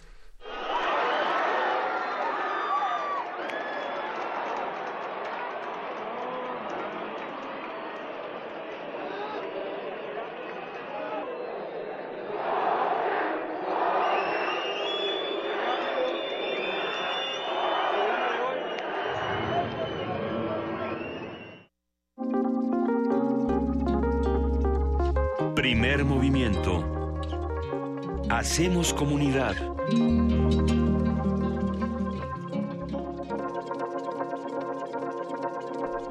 Y bueno, pues ahí tenemos las postales sonoras. Si, si quieren mandarnos contenido digital, o sea, que si nos quieren mandar una postal sonora, un poema, una imagen, un texto mucho más largo del que se puede en los caracteres de Twitter, aunque ya se puedan poner, ¿cuántos? ¿280? Ya se pueden poner 280, 240, 280. 240. Ay, yo ya no sé. Es 280. Que debo decir que en el mío siguen saliendo los mismos. A ver, aquí nos dicen que son 280, efectivamente. Ya pudieron tuitear con sus 280 caracteres porque a mí me siguen saliendo como 30. Nada más puedo poner hola y se me acabó mi mensaje. pero a mí me gusta eso. A mí me gusta esta brevedad de Twitter. Eh, pero si alguien quiere mandarnos algo que no sea tan breve, tenemos un correo electrónico que es primermovimientounam.gmail.com y les podemos ir anticipando que, que a través de este correo vamos a tener buenas sorpresas eh, ya para la mitad de este mes, quizá más adelante. Ya estamos en empezando a planear nuestros festejos navideños, Miguel Ángel. Sí, ya casi, ya este... Ya casi, casi. algunos dirán, bueno, ¿y estos por qué quieren sacar esto a tema aquí en Primer Movimiento? ¿Eso qué? ¿no? Pero sí tiene toda una razón y es que vamos a hacer nuestra anual tradición de la pastorela. Todavía no les decimos cómo, todavía falta mucho por descubrir, pero si recuerdan el año pasado en primer movimiento La Pastorela, estuvo riquísima porque no la hicimos los que estamos aquí y hacemos los radioteatros cada semana, sino los que están allá y hacen comunidad con nosotros. Eh, fue una experiencia divertidísima ver todas las grabaciones que nos mandaron. Algunos mandaban videos con sus amigos botados de la risa haciendo el casting. Eh, va a estar parecido va a estar parecido. Tenemos una nueva versión y esperemos que la disfruten muchísimo. Eh, arroba P Movimiento para los que están en Twitter, Diagonal Primer Movimiento UNAM para los que están en Facebook, 55 36 43 39 para los que están por teléfono.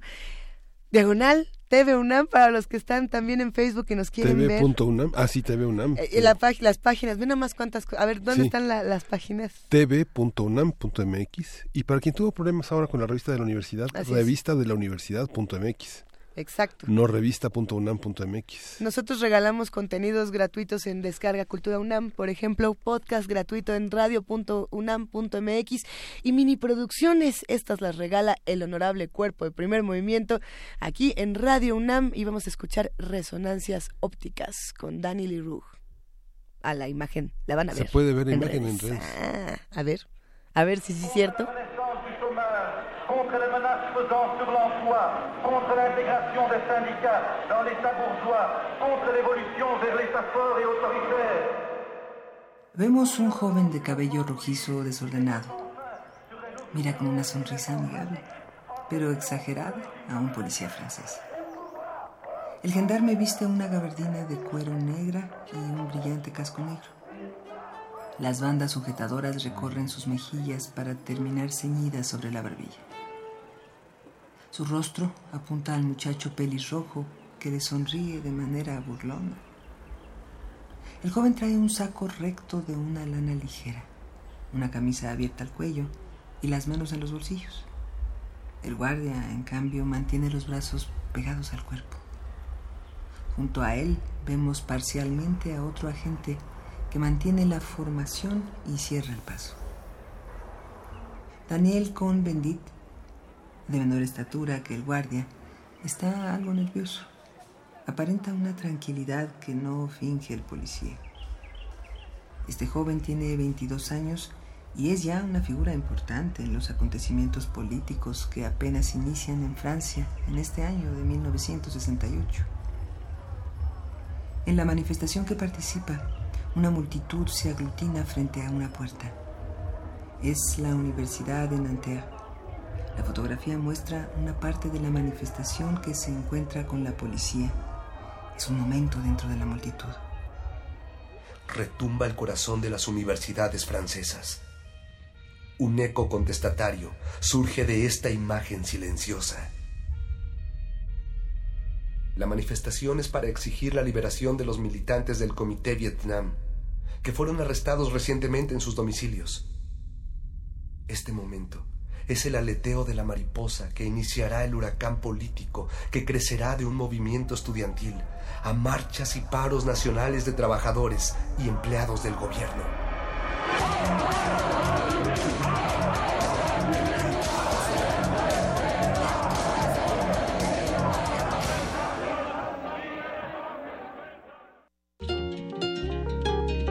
Primer movimiento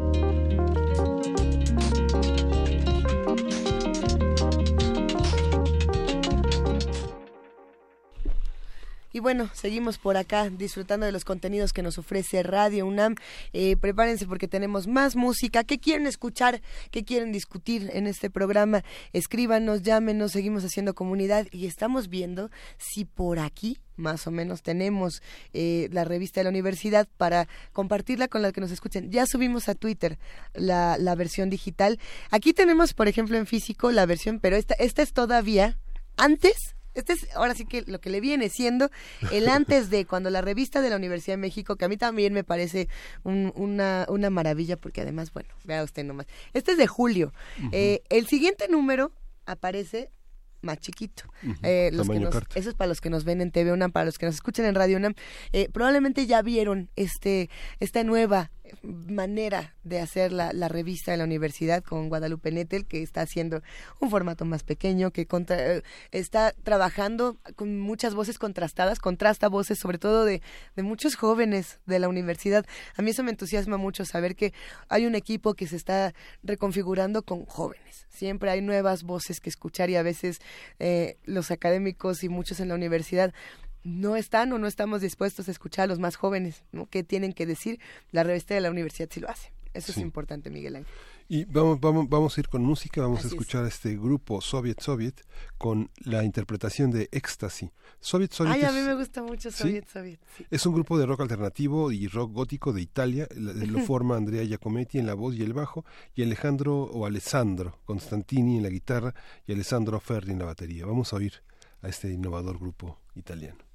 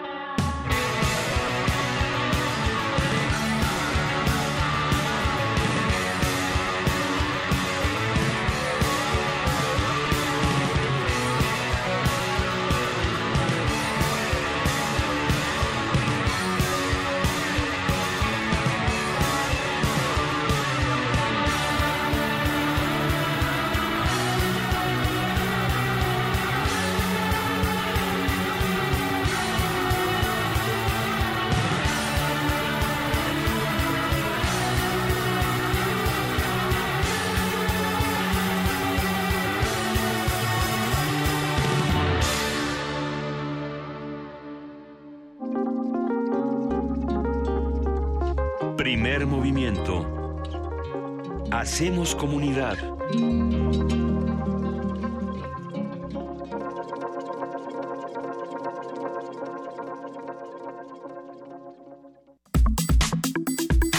Nota Nacional.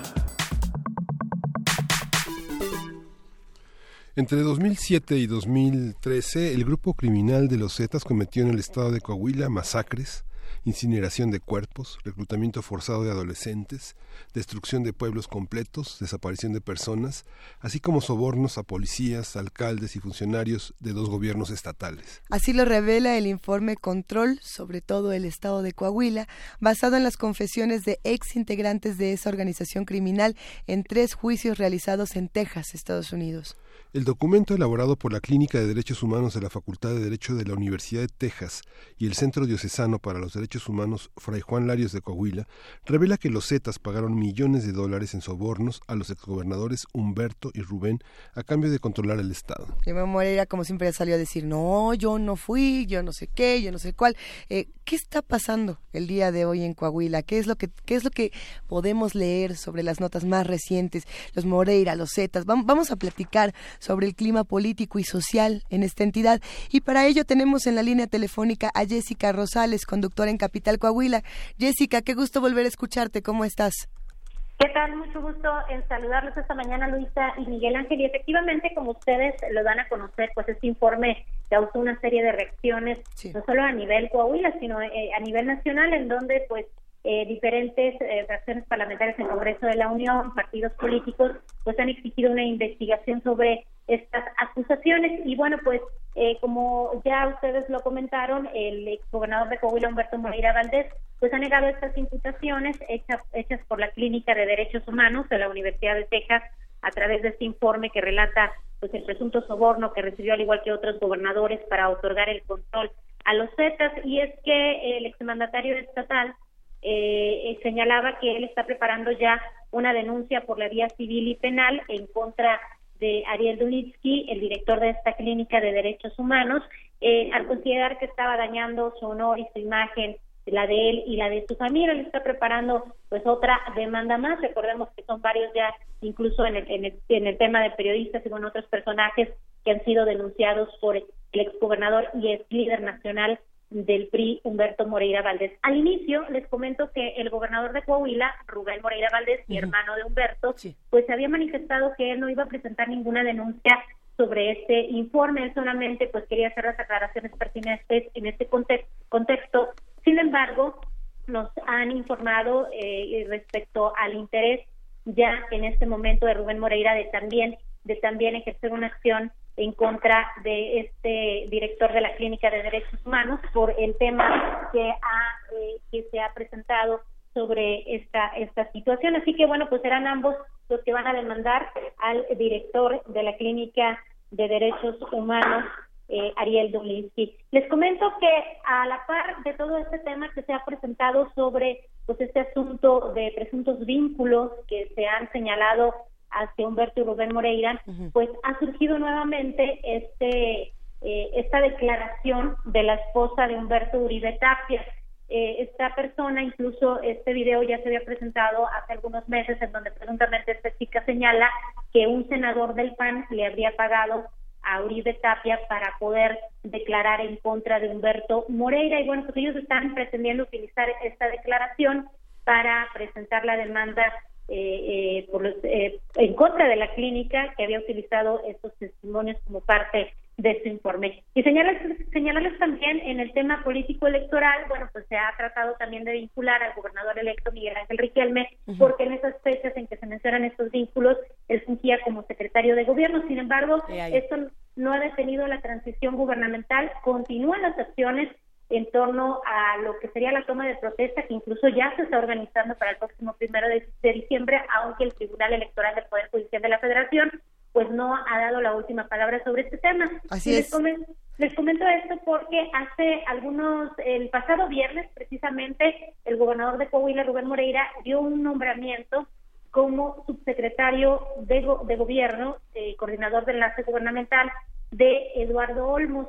Él es eh, muy cercano a Miguel Ángel Riquelme y de acuerdo pues a este nombramiento que se da a unas pocas semanas de concluir la administración, eh, eh, se dice que se está anticipando ya la llegada de Miguel Riquelme porque fue una solicitud del equipo de transición que se diera este nombramiento de Eduardo Olmos quien pudiera ser el próximo secretario de gobierno. Y les digo todo este tema eh, no ha detenido la transición al contrario pues se hacen acciones que, que ya apuntan a que el próximo primero de diciembre el priista Miguel Riquelme a decir de los priistas, pues estaría ya eh, sentándose en, esa, en esta silla para gobernador del estado. ¿Qué les parece? Esto ha causado mucha controversia en redes sociales, en distintos espacios, precisamente eh, por el asunto de que no se va a detener. ¿Qué, ¿Qué, pasó con Miguel Riquelme? Podemos a lo mejor regresar un pasito en esta historia y hablar de cómo este proceso electoral eh, se está mezclando profundamente con esta otra noticia de los Moreira y cómo todo esto y los vínculos con los Zetas eh, están realmente generando un clima crítico en Coahuila. Así es, eh, precisamente por este vínculo que también se hace del gobernador electo en torno a estas fechas que se mencionan en este informe. Y bueno, pues ellos ya están planteando eh, las demandas que se van a presentar. En el caso del gobernador electo, él sí no ha emitido ninguna declaración, se ha mantenido muy hermético en cuanto a la postura eh, de él en torno a estos temas. Y bueno, él está enfocándose más que nada al tema de la transición gubernamental, que esto no detenga las acciones que ya se tenían planeadas. Te repito, incluso pues ya se está organizando, ellos ya están previendo una toma de protesta el próximo primero de diciembre y, y, sí están tratando de cubrir todos estos golpes que les han llegado directamente y que están enrareciendo mucho el tema de este cambio de gobierno porque, bueno, pues son 12 años eh, de gobierno de los Moreira en Coahuila y bueno pues ya el, la entrada de Miguel Riquelme que pues también se le relaciona como el parte de este grupo político sí ha generado preocupación sin embargo pues ellos están tratando de enfocarse Miguel Riquelme a la toma de protesta mientras Rubén y Humberto por eh, en cuestión eh, temas separados o en acciones separadas están combatiendo este informe a través de demandas que ya se han anunciado pues estarían presentando próximamente. Sí, Vamos, vamos, vamos a poner en nuestras redes sociales la liga que del, documento es un documento que se, que se presentó eh, eh, como parte de una colaboración, como decíamos en la entrada del Centro Diocesano para los Derechos Humanos y que justamente la Universidad de Texas se deslinda y la Facultad de Derecho también, porque no es un proyecto que avale algún centro de investigación, un proyecto académico internacional, como suceden con nuestros proyectos avalados por el CONACYT y facultades y universidades que junto con las mexicanas eh, elaboran este proyecto, sino son una serie de testimonios, sobre todo de un conjunto de desaparecidos, que este centro diocesano, que no tiene, este, que no se presenta ante la sociedad civil como una en materia religiosa, sino que justamente reúne y es una sede en la que varias organizaciones civiles eh, pugnan porque aparezcan las personas que fueron resultado de los levantones, de las ejecuciones, de todo esto este,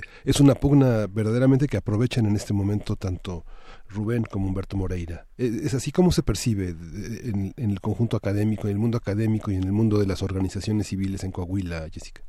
Así es, precisamente ya que comentas este tema de Fray Juan de Larios, eh, que está participando en este informe, eh, ya que pertenecen a la diócesis de Saltillo, también el gobernador, tanto eh, Rubén Moreira como el exgobernador Humberto Moreira, pues han eh, sido insistentes en que esto pudiera ser también un tema de revancha por parte del obispo de Saltillo, quien eh, pues ha sido investigado y llamado a declarar por el tema de, casos de pederasta, de pederastia, perdón, aquí en Coahuila, y pues ellos claramente en entrevistas han dicho que esto abona a un tema de, de, venganza, así lo señalaron ellos, porque el informe se da justo en el momento en que Rubén Moreira está rindiendo su sexto y último informe de actividades aquí en Coahuila, y pues ellos eh, consideran que esto fue un tema más de venganza hacia estas acciones que se emprendieron en contra del obispo, y bueno, pues que están tratando de echar abajo a través de acciones legales. Esto, estos temas, muchos de estos temas no son nuevos eh, y sobre todo cuando hablamos, por ejemplo, de los Moreira, eh, pareciera que llevamos muchos años hablando de lo mismo, querida Jessica. ¿Qué no se ha dicho? ¿Qué, qué, qué de todo lo que estamos escuchando últimamente en las noticias, de todo lo que leemos, no parece un déjà vu de algo que ya ha ocurrido en Coahuila? Exactamente. así es, estos temas eh, se han venido manejando pues ya desde hace varios años, incluso ha sido constante que tanto Rubén como Humberto pues salgan a, desmentir dichos, pero han sido acusados por varios años, incluso Humberto, recordaremos que bueno, pues ahí tenía también algunas investigaciones en su contra por este tema, el caso de Allende, el caso de Piedras Negras, la fuga de reos también donde se dice que ahí incluso pues sepultaban a estas personas que desaparecían y mataba el grupo delictivo de los Zetas. Entonces, bueno, es un tema que tiene muchísimos años, que sigue resurgiendo, pero eh, pues ambos Moreira han insistido en negarlo y en esta ocasión pues insisten también con el tema eh, legal. Sin embargo, pues es un asunto que no solo Rafael Delarios ha señalado, tampoco la, propia clínica, sino pues que hemos escuchado un, tema de presuntos vínculos ya desde hace varios años, en donde pues habían investigaciones y, muchas de ellas que pues han resultado en el caso de Allende eh, verídicas y que se han acreditado y documentado. A ver, eh, por aquí tenemos algunas preguntas eh, en redes sociales y una que resulta interesante es qué pasó con aquellos que realizaron el informe, eh, este, este informe de la Universidad de Texas. ¿Qué es lo que se dice de estas personas que al parecer además son muy jóvenes? Así es, pues en razón de todo este tema que, que han señalado los Moreira de emprender acciones legales, Ariel Dulinsky ha salido a aclarar y precisar que este informe no es una investigación, que es una, un informe de testimonios de testigos protegidos en Estados Unidos que no apuntan a una, a una investigación como tal. Y pues los jóvenes eh, aquí en Coahuila no, no ha permeado eh, el tema de, de, qué es lo que eh, pues estarían ellos haciendo, si tratando de, de atender o atacar estas demandas, pero sí Ariel Dulinsky es el que ha salido a hacer estas precisiones eh, debido a, lo que ya se maneja por parte del gobierno de Coahuila y del exmandatario estatal. Y él ha, sido preciso de que no habla de una de un informe, eh, su intención no era afectar eh, el honor de nadie, sino presentar testimonios como tal y así fue como se dio a conocer a la hora de la presentación de que se trataban de testimonios de testigos protegidos que son parte de una investigación en Estados Unidos y que ellos apuntan a que serían las autoridades estadounidenses quienes dieran o no, quienes le dieran o no valor a estas declaraciones, que ellos solamente pues hicieron esta presentación con un, con un final, con un objetivo de poder también contribuir en eh, la localización de personas desaparecidas, porque muchos de estos testimonios pues saben dónde quedaron eh, gran parte de coahuilenses que en este momento siguen con el reporte de desaparición. A ver, ¿y qué pasa? Yo me pregunto, ¿qué pasa con todos los periodistas de Coahuila, con todos los comunicadores, con todos los que se han encargado durante años de estar tratando de difundir toda esta información y que, y que bueno, pues en, cierta medida no, ha sido, no han sido escuchados en, en el resto del país? ¿Qué pasa con, todo, con toda esta otra parte, Jessica? Fíjate que se ha tratado de difundir el tema, sí eh, eh, se ha dado a conocer, te digo, desde hace muchos años, pero pasa algo muy peculiar. En el caso de Coahuila, no sé si recordarán ustedes que eh, Humberto Moreira presentó incluso una denuncia en contra del periódico Vanguardia, precisamente también por, por dar a conocer y difundir estos temas. A nivel nacional, pues tenía demandado a Pedro Ferriz Recón, a Sergio Guayo también, por eh, manifestar esta información que desde hace muchos años pues ya eh, se dio a conocer, pero se ha estado atacando con acciones legales el tema de difundir información que, que, se ha presentado en este contexto y que pues ellos insisten que está eh, dañando su honor y su imagen y es por ello que en Coahuila pues se tiene mucho cuidado al momento de difundir, pero sí sí también eh, estar atentos a este tipo de acciones que se emprenden luego de, de, pues, de ejercer el periodismo, ¿no? De dar a conocer lo que pues ya muchos eh, saben a nivel nacional y que son casos documentados. Muchas veces eh, se trata de temas que, que, están totalmente acreditados y que incluso el propio gobierno da a conocer, aunque eh, muy a, su forma y con su estrategia para evitar eh, crisis, no una crisis gubernamental, pero sí son temas que existen, el tema, te repito, la cuestión de los reos juzgados en piedras negras, el tema de Allende es algo que sucedió y son contextos que se están retomando pero que ambos Moreira están vinculando su tema personal para eh, poder eh, de alguna manera deslindarse ¿no? de responsabilidad de Es muy interesante ver la estrategia, digamos, de, desprestigio hacia este informe, porque eh, quitar el aval de la Universidad de Texas y proponerlo como una noticia hace pensar que trabajan por su cuenta. Y bueno, Es, es interesante saber que Ariel Tulitsky es un profesor que ha sido como ha sido parte del grupo de trabajo de desapariciones forzadas involuntarias de las Naciones Unidas, se fue presidente y relator en 2013, fue secretario ejecutivo adjunto de la Comisión Interamericana de Derechos Humanos, ha sido parte de las este, de la docencia tanto en la Universidad de Buenos Aires como en la Escuela de Derecho de Washington y en la American University, como asistente de juez en la Cámara Federal de Aportaciones de Argentina de apelaciones en Argentina.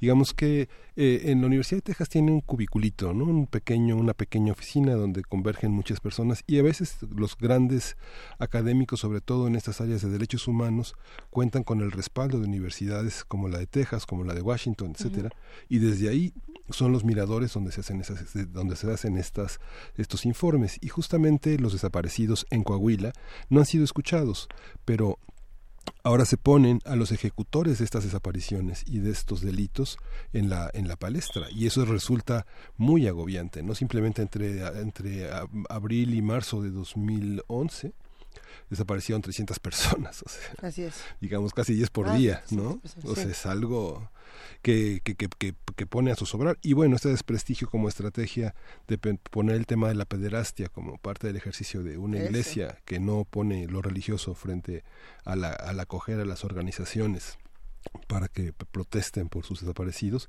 es algo también pues es una estrategia que ya que, que se conoce en toda Latinoamérica no así funciona no así han funcionado desde Pinochet hasta Napoleón Duarte no ¿Qué opinas, Así, Jessica? así es, fíjate que el tema que, que mencionas sobre el tema de la diócesis, casa pederastia y el tema de desaparecidos, eh, que es un contexto que se utilizó eh, precisamente para este informe. Eh, en días recientes también hemos visto una serie de reuniones que ha sostenido el gobernador Rubén Moreira Valdés con eh, familias de personas desaparecidos, con Fundec, en específico, en específico Alas de Esperanza, en el caso de Torreón, de alguna manera para eh, echar abajo no estos este informe que precisamente trataba de promoverse para dar a, a ver que lo que está ocurriendo en Coahuila en el caso de desaparecidos, en el caso de aquellas familias que todavía no han tenido una respuesta, ellos dicen se está trabajando efectivamente, tenemos reuniones, pero la respuesta que nosotros queremos, que es localizar a nuestro ser querido, no ha ocurrido. Entonces, bueno, también el gobierno ha tratado de, tener esta estrategia de presentar estas reuniones, de decir que hay avances, que tienen un, buen eh, un buen diálogo para eh, de alguna manera contrarrestar este informe que se presentó. Sin embargo, pues UNDEC eh, pertenece también a Juan, del, Juan de en donde pues este organismo ha insistido desde hace muchos años también en que se tiene que investigar porque estas desapariciones tienen relación precisamente con estos señalamientos que han hecho ellos de, eh, de, de- estos presuntos vínculos de, de los Moreira con un grupo delictivo. Por tanto, pues ya ahí está el informe, pero pues no, eh, ahora sí que en el texto, en, en resumen, no existe eh, un anuncio de investigación que se vaya a iniciar por estos señalamientos que se han hecho. Sin embargo, bueno, pues ahí está la crítica de la opinión pública sobre los señalamientos que pues ya tienen muchos años y que hoy vuelven a salir a la luz. Jessica, como lo mencionábamos al principio de esta conversación, esta noticia pareciera no sorprender a, a sus lectores, pareciera no impresionar eh, ni siquiera por, por toda la violencia que se relata debido a la, a la profunda normalización de todas estas violencias en, en el país y, y sin embargo habría que, habría que pensar, ¿ahora qué? ¿No? Pensando en el tema de, de Riquelme, pensando en todo lo que va a pasar a partir de este momento, a partir de diciembre, ¿qué tendríamos que estar atendiendo y qué es lo que vamos a tener que discutir eh, para que justamente no caigamos en el, bueno, pues es que así es, ¿no? En Coahuila así son las cosas, tan tan, ¿qué, qué hacemos? ¿A- ¿Hacia dónde vamos a dirigir la discusión a partir de diciembre? Así es, efectivamente, como lo mencionas, y desafortunadamente eh, ya, ya se ve esto como normal en Coahuila. Sin embargo, eh, el próximo gobierno, eh, quien sea su titular, quien se defina, pues tendrá que insistirse mucho en estos temas. Precisamente estos organismos deberán hacer una exigencia importante para que no quede solo en se informó, eh, se dijo, hubo vínculos o no los hubo, sino que realmente pues haya las aclaraciones pertinentes en cuanto a la explicación que requieren los ciudadanos, porque también como ciudadanos pues eh, se escuchan estos temas eh, en cuanto a un informe, pero nunca hay una eh, aclaración o una resolución de qué fue realmente lo que ocurrió, quiénes son los responsables. Eh, se han detenido a varios a varios integrantes de grupos delictivos, pero creo que sí hace falta esa explicación más amplia y a detalle de realmente qué ocurre en Coahuila, eh, si los responsables están, si todos los responsables están detenidos, hablando también de funcionarios públicos que son señalados en estos informes y que hasta ahorita pues no ocurrió absolutamente nada, todo queda en el ámbito mediático y en el tema eh, legal sí no se han ejercido acciones en razón de todo toda esta información que pues ya se conoce desde parece.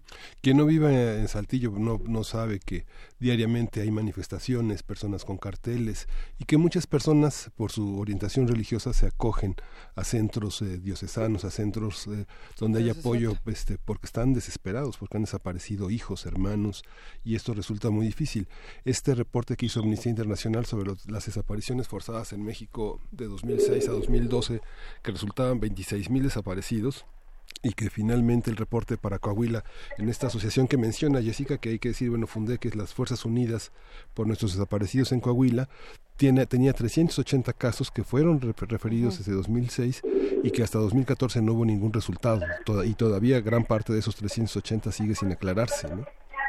Exactamente, estos números eh, que manejas pues son casos que no se han esclarecido, no se tiene eh, información del paradero de estas personas. Son muchos años los que familiares de estas personas pues han tratado de luchar y exigir a las autoridades, pues sí, acciones, eh, mesas de diálogo, pero lo, lo principal y lo que ellos están exigiendo es respuestas, respuestas de sus seres queridos, porque muchos de estos testigos protegidos que menciona el informe, pues sí tienen datos de dónde en dónde eh, dejaron a todas estas personas, algunos probablemente muertos, otras probablemente vivos, pero esto es lo que no se ha hecho todavía de dar una respuesta concreta y clara de dónde se encuentra cada persona reportada como desaparecida, si ya se ubicó, si ya se localizó o qué ha pasado con la información ¿no? de estos delincuentes que presuntamente están detenidos y que pueden contribuir a las investigaciones que hasta ahorita pues realmente siguen dormidos. Pues vamos a tener que seguir discutiendo todos estos temas, querida Jessica Rosales. Eh, te abrazamos a ti y a todos los amigos de Capital Coahuila. ¿Con qué reflexión final nos podríamos quedar ya para despedir esta conversación? Pues algo muy importante que ustedes mencionaban, compañeros, que eh, los coahuilenses, eh, ojalá que cambiemos ya de esta postura de ver la, la, inseguridad como un tema ya normal y que pues salgan a exigir explicaciones y esclarecimientos de todos estos casos porque la inseguridad, estos temas de violencia no son normales y no debemos permitir que así se nos eh, haga ver por parte de funcionarios públicos de que es un tema que debemos seguir insistiendo para exigir más resultados al tema gubernamental. Te agradecemos muchísimo, Jessica, te abrazamos y hablamos muy pronto, por favor, antes de que nos llegue diciembre y veamos qué hacemos. Claro que sí, estamos al pendiente y por supuesto con estos enlaces un abrazo para ustedes y para todo el auditorio. Abrazote y aquí seguimos en primer movimiento. Y justamente, nunca jamás esta composición de Oscar Chávez interpretada por él mismo, vamos a oírla.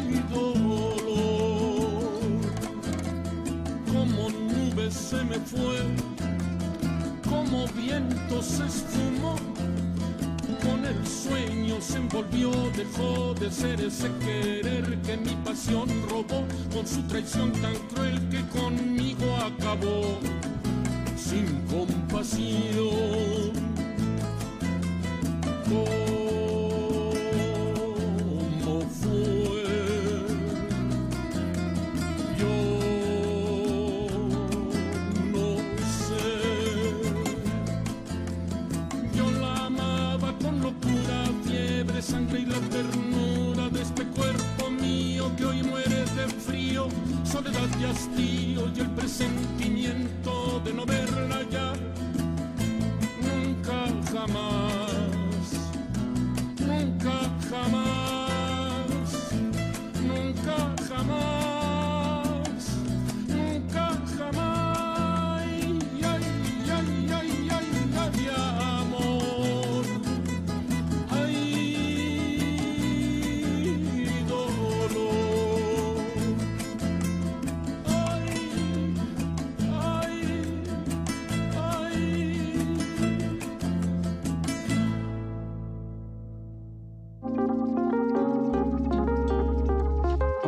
Movimiento. Hacemos comunidad.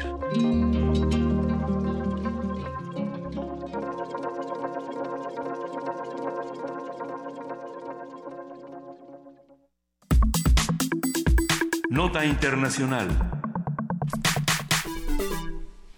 El presidente de Estados Unidos, Donald Trump, se encuentra en Asia. Durante 11 días el mandatario ha visitado Japón, Corea del Sur, China, Vietnam y Filipinas. Se trata de la primera gira oficial de Trump por esta región como presidente. El mandatario ha aprovechado los distintos foros y cumbres regionales para reiterar sus advertencias a Corea del Norte y sus críticas a los, cito, abusos comerciales crónicos que aseguró ha padecido Estados Unidos. Pobrecito de Mm. Donald Trump. A ver, Por ejemplo, en Japón dijo que ningún país debería subestimar jamás la determinación de Estados Unidos, mientras que en Vietnam aseveró que su país solo está dispuesto a colaborar mientras el resto de los países acaten acuerdos comerciales justos y recíprocos. Dura- durante su gira por Asia, Trump también ha sostenido encuentros con sus homólogos de Japón, Shinzo Abe, de China, Xi Jinping y de Rusia, Vladimir Putin, entre otros.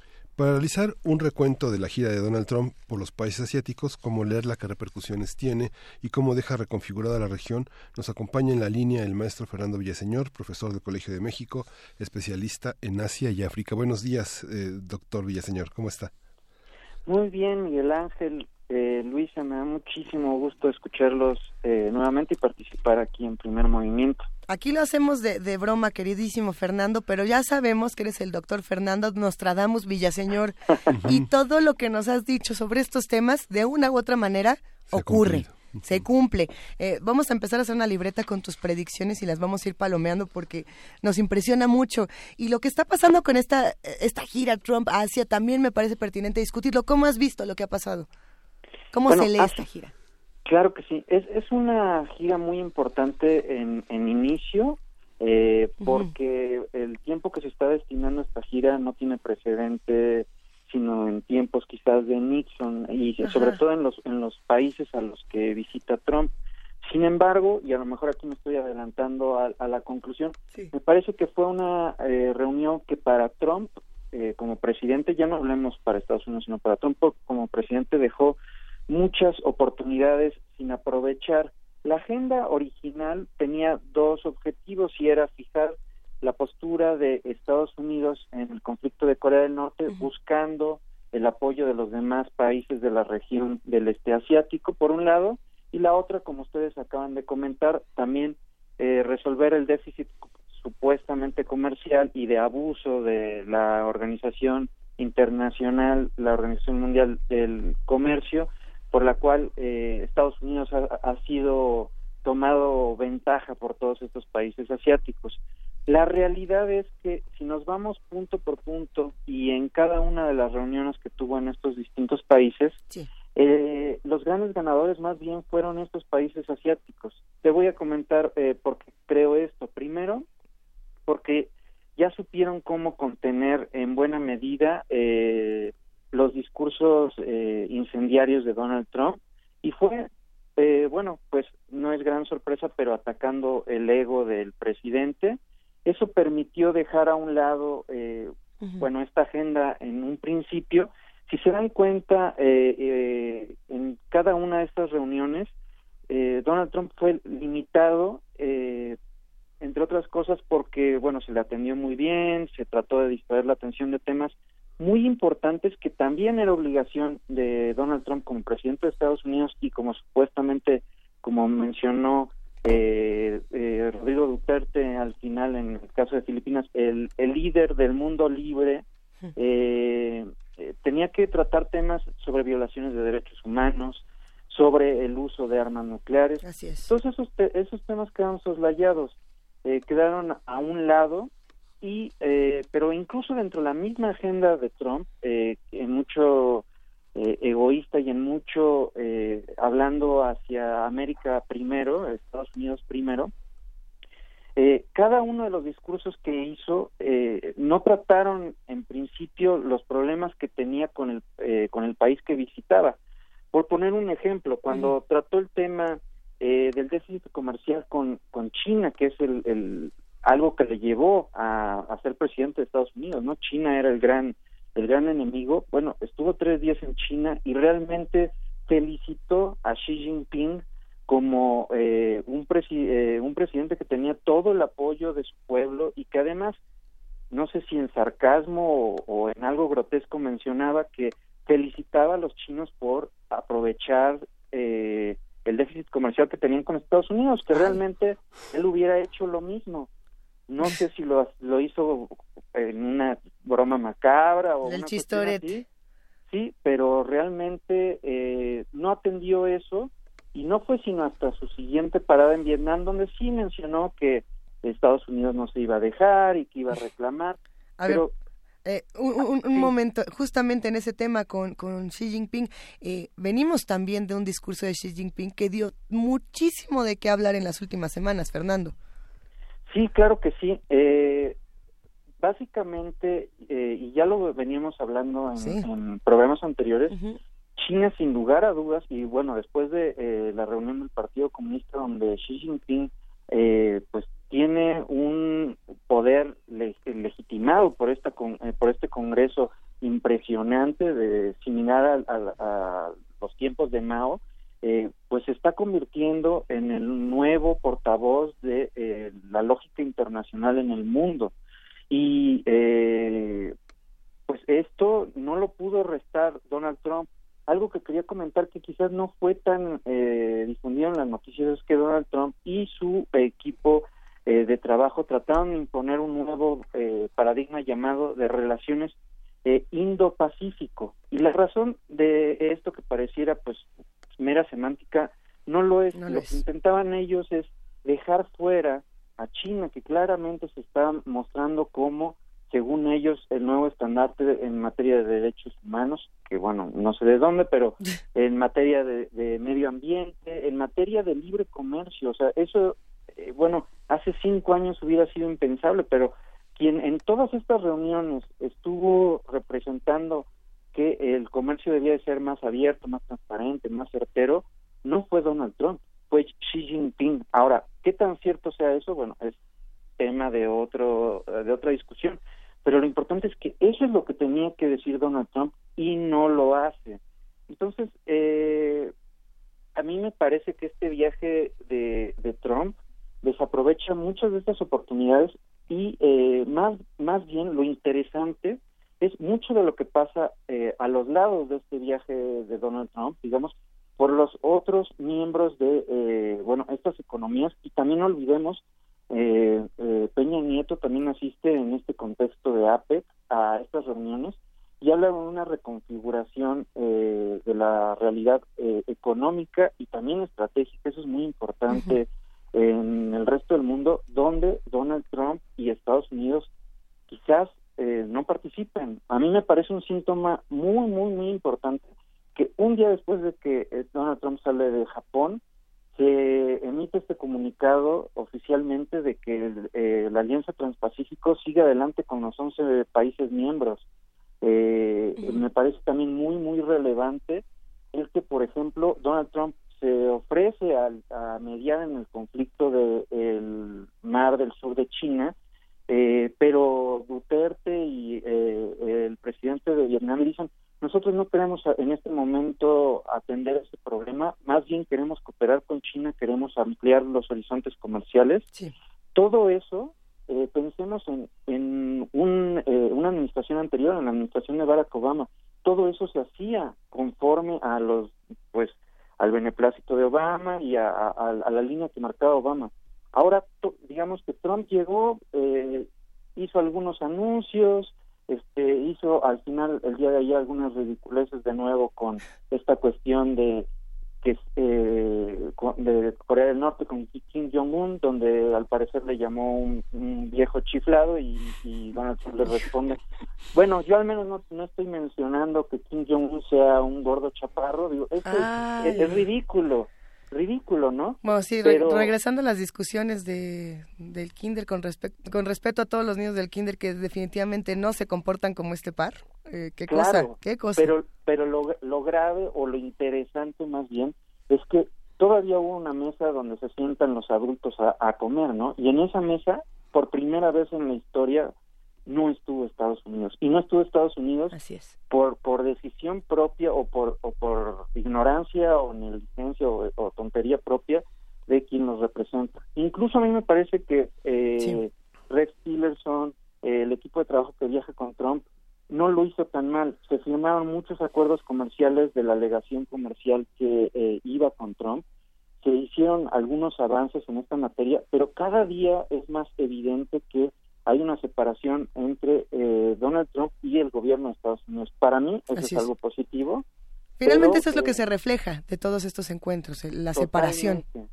Sí, y una falta de liderazgo donde antes era, bueno, eh, en la lógica desde hace 300 años, en la lógica de las relaciones internacionales, pues este jefe de, de, un país representa ese país y ahora no está haciendo de esta manera.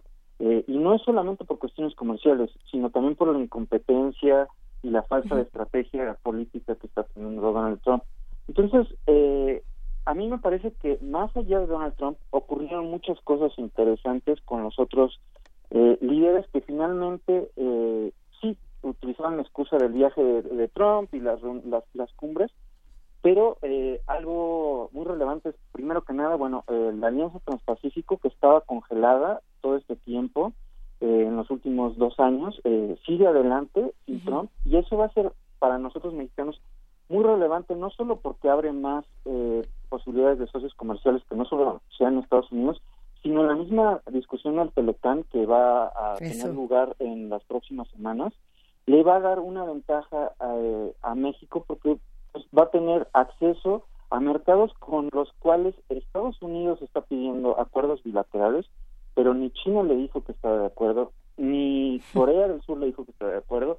Pues Japón está eh, ligada, desgraciadamente, eh, con Estados Unidos, tiene que hacer lo que diga Estados Unidos, pero ahora resulta que México, por ejemplo, por mencionar uno, Canadá también, va a tener más aliados comerciales en el este asiático Estados Unidos y eso por una mala decisión que está ocurriendo en este momento. Otra cosa eh, muy muy interesante es que ocurrieron, eh, por ejemplo, eh, un acuerdo de Vietnam y Filipinas para no pelear en este momento lo que mencionaba sobre el, el mar del sur de China, que habla de una reconfiguración donde estos países siempre estuvieron peleados con China y ahora no estoy diciendo que vayan a ser grandes amigos, pero al menos van a dejar a un lado estas diferencias porque están reconociendo el poderío de China y que es más ventajoso el ver la parte comercial. Eh, Hicieron lo que lo que le llaman el pidos en lo que vemos que pasa con China. Exactamente.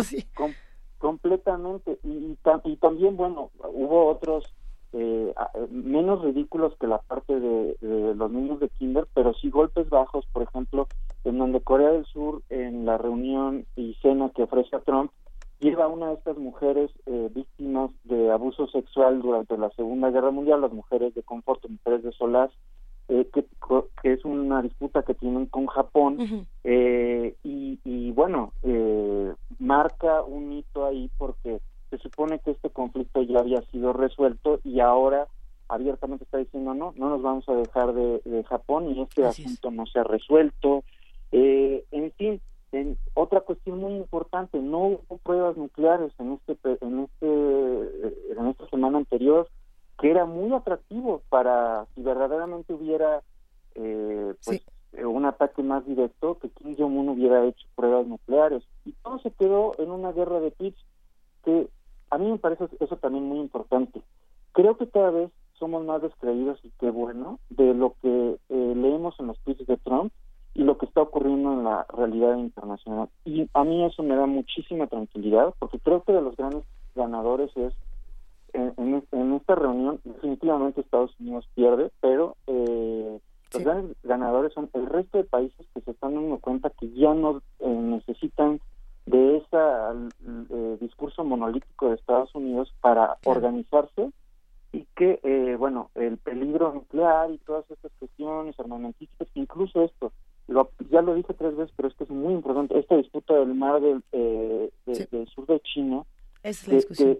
es, es, importantísimo y se logró pues sin, sin, sin mayores negociaciones, sin mayores sino reconociendo que realmente no hay forma de darle marcha atrás a China. Entonces, pues sí. en, en, en este año que hemos estado platicando de China, cada vez que, tengo la suerte de que me inviten a hablar con ustedes, pues me parece que queda más claro el liderazgo de China, no solo en la región. Ah, tenías tanta razón.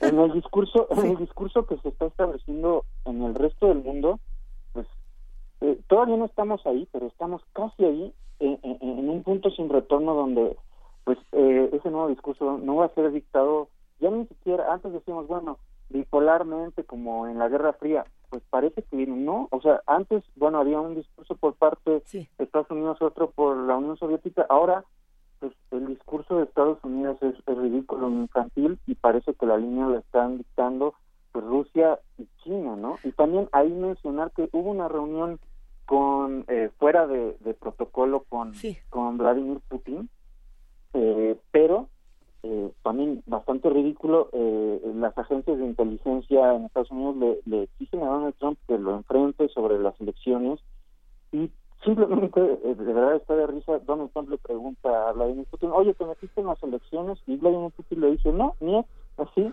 Y dice Trump, este, pues yo le creo, yo le creo, y ese, fue, e, ese fue el pronunciamiento internacional, no sé, no, bueno. con eso nos quedamos. Pues no puede ser, o sea, eso no puede ser cierto, ¿no? Qué bonita manera de cerrar. Sí, la verdad es, mm. la, la, verdad es que es impresionante eh, sobre lo que vamos. Pero también una gran pérdida en lo que Estados Unidos eh, pues ayudaba, aunque tenía una doble cara, y es eh, en estas reuniones eh, era incómodo tener a Estados Unidos porque trataba temas sobre violaciones de derechos humanos. Oye, Fernando, tenemos, tenemos, tenemos que irnos porque la frontera del tiempo ya, este, ya, ya, ya nos sorprendió, pero es un tema que continúa en la gira, no, no, no, termina de concluir y bueno, vamos a seguirlo abordando y bueno, te agradecemos, doctor. Ya sabes que te admiramos. Muchísimas gracias y Muchas gracias. hablando de esto. Que tenga un buen día. Hasta luego. Qué grande es el doctor Fernando Villaseñor. Despedimos la conversación. Nos vamos a una pausa porque ahora sí ya son las nueve y seguimos aquí en Radio y TV UNAM en primer movimiento. Primer movimiento.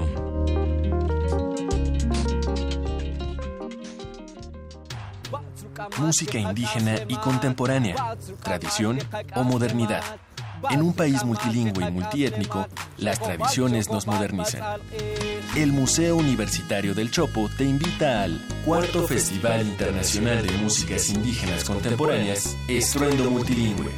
Escucha las distintas propuestas de artistas de Sonora, Oaxaca, Chiapas, Estado de México, Comunidad Pubirnituk Inuit, Canadá y Salalá, Guatemala, del 23 al 26 de noviembre.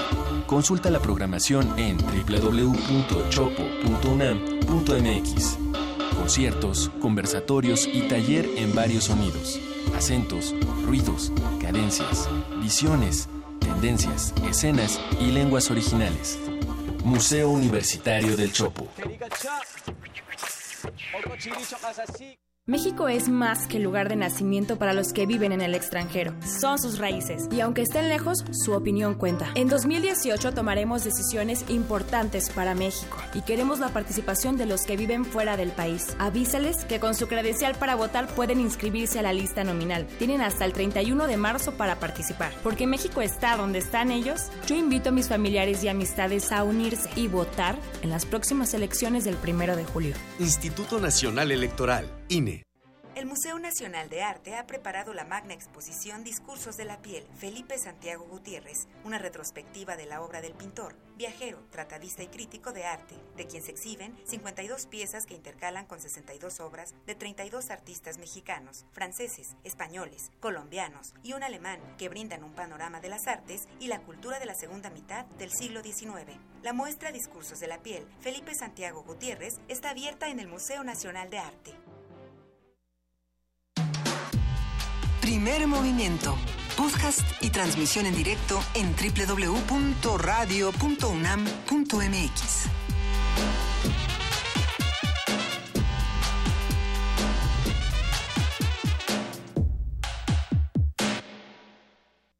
Esta es la tercera hora de primer movimiento a través de Radio UNAM y de TV UNAM. Volvemos a saludar a todos los que hacen comunidad con nosotros y nos saludamos entre nosotros también, querido Miguel Ángel Quemain. Hola de nuevo. Buenos días, buenos días a todo nuestro equipo también de, desde las seis y pico. Hijo, Aquí estamos. Ha estado bueno la conversación con. Bueno, es que ¿Eh? ahora sí, además nos quedamos botados de la risa con la conversación con el doctor Fernando Villaseñor eh, por el humor involuntario que, que, a veces tienen estas situaciones y por lo, la maravilla en cómo las relata, ¿no? Este, este tono tan divertido que tiene para hacernos entender lo que está ocurriendo del otro lado del mundo. Sí, pues ya hablamos con Fernando Villaseñor, ya hablamos con Maya Fernández Miret, ya hablamos con Jessica Rosales, hablamos de Coahuila, de Cocidios, hablamos de lo que ocurre en en Asia, también estuvimos eh, con algunas mini producciones, melodías. ¿Qué no ha pasado en estas dos horas? Ahora a ver qué pasa en la que sigue. Va a estar bueno. La mesa del día de hoy a mí se me antoja mucho. Vamos a ver qué tal se pone la conversación con Jacqueline Pechard. Sin duda va a estar bueno. Habrá que ver. Eh, pero por lo pronto, ¿qué hacemos? ¿Nos arrojamos vertiginosamente a poesía necesaria? ¿Será que sí? No, mejor, mejor, mejor con musiquita, ¿sí? Eso, ay, ah, mira, hasta lo festejo. Eh, a ver, estábamos hablando del tema de Donald Trump y del tema de estas voces que gritan al vacío y que eh, se manejan por el dinero, que se manejan por, por la furia, por el egoísmo. Y lo que vamos a escuchar a continuación tiene mucho que ver con radio y con TV UNAM eh, y con este tema de Donald Trump, porque el día de ayer andaba yo viendo tele, ¿no? Un ratito antes de dormir y obviamente le pongo a TV UNAM, canal 20 y 120, no, no es comercial. y que estaban poniendo el concierto en vivo de Nine Inch Nails, una de mis bandas favoritas, si no es que la más. Y yo dije, ay, ay, como que TV UNAM me leyó el pensamiento y que le dejo y que me pongo muy contenta. Estuvo buenísimo y para hablar de personas como Donald Trump, qué mejor que Nine Inch Nails, un grupo tan político y esto que se llama Head Like a Hole. Vamos a escucharlo.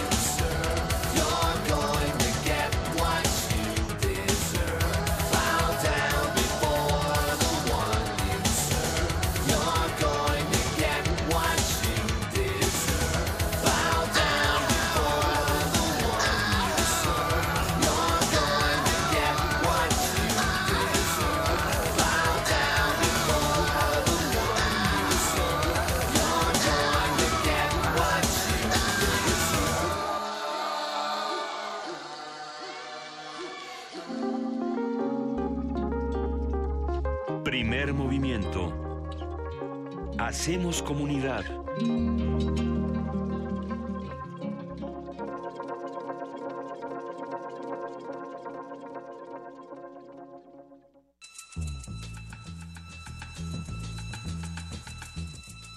Es hora de poesía necesaria.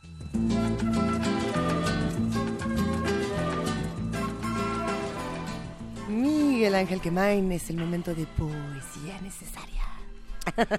Voy a leer un, poema, México Imaginario, es parte de la selección que hizo en este número de la revista de la Universidad Pura López Colomé, y el poema es de C.D. Wright, una poeta norteamericana que falleció el año pasado y que imagina México desde este título de poema que se llama México Imaginario.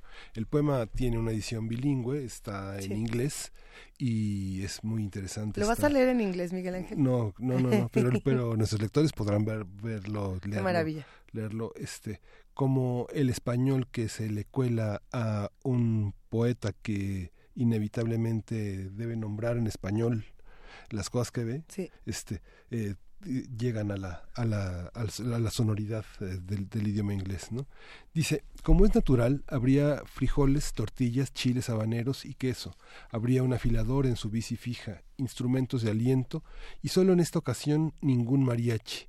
Una larga cola de narcos esposados con el cabello suelto sus ombligos generando un vórtice derecho al castigo eterno, nada de mujeres atormentadas, nada de niños desposeídos escarbando entre la basura al sonar el oxidado trombón, nos iríamos doblegando como una anguila y en secreto hasta la ebriedad y hasta sentir la quemadura de un cigarrillo descuidado Solo entonces nuestros aterrados dientes quedarían expuestos y un taxi se orillaría para llevarnos de vuelta a un hotel equipado con regaderas mil y una veces mejores que las de, que las, que las de la casa, el agua, ni más ni menos potable, los pecados de nuestros ancestros transferibles a perpetuidad. Primer movimiento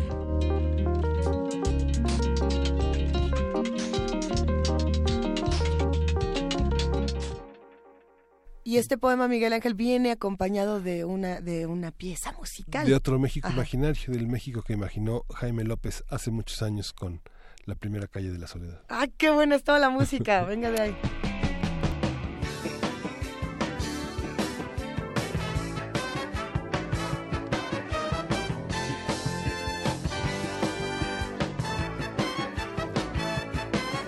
Tal vez te suene esta tonada como transistorizada,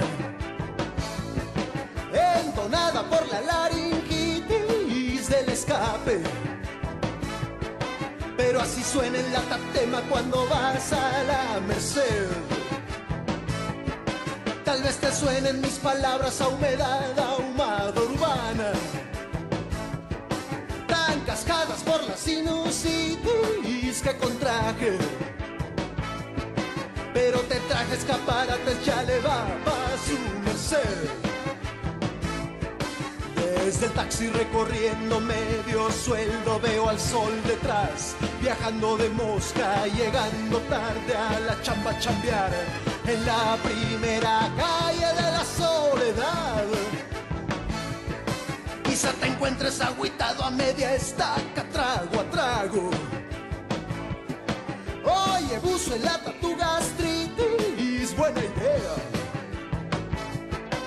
si le pegas su etiqueta a la payuca, llévala a vender. Si a tu chava no te pela, ponle a tus zapatos suelas. Que es consuelo andar con peatonitis, pie de atleta. Si te cansas en la esquina, ponle un 20 al 03 como la ves. Mete un metro en el boleto anaranjado, a media realidad te bajas. ¿Qué país? Detrás del Palacio Nacional está la primera calle de la soledad.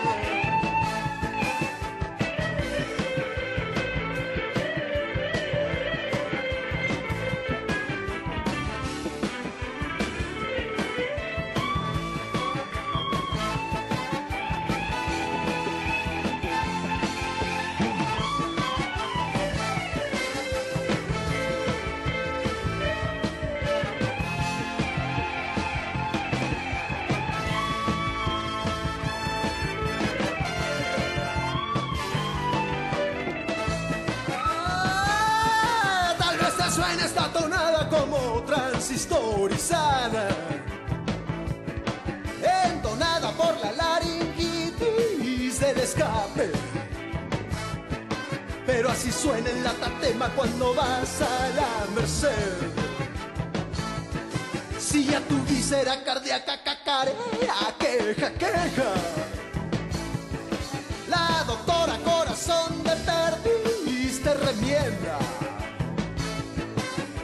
Adebis te desvela la llorona, ps, te hace bien. Hora después, a de nuez, desde el taxi recorriendo medio sueldo, llego al sol detrás, viajando de mosca, llegando tarde a la chamba chambear. En la primera calle, en la primera calle, en la primera calle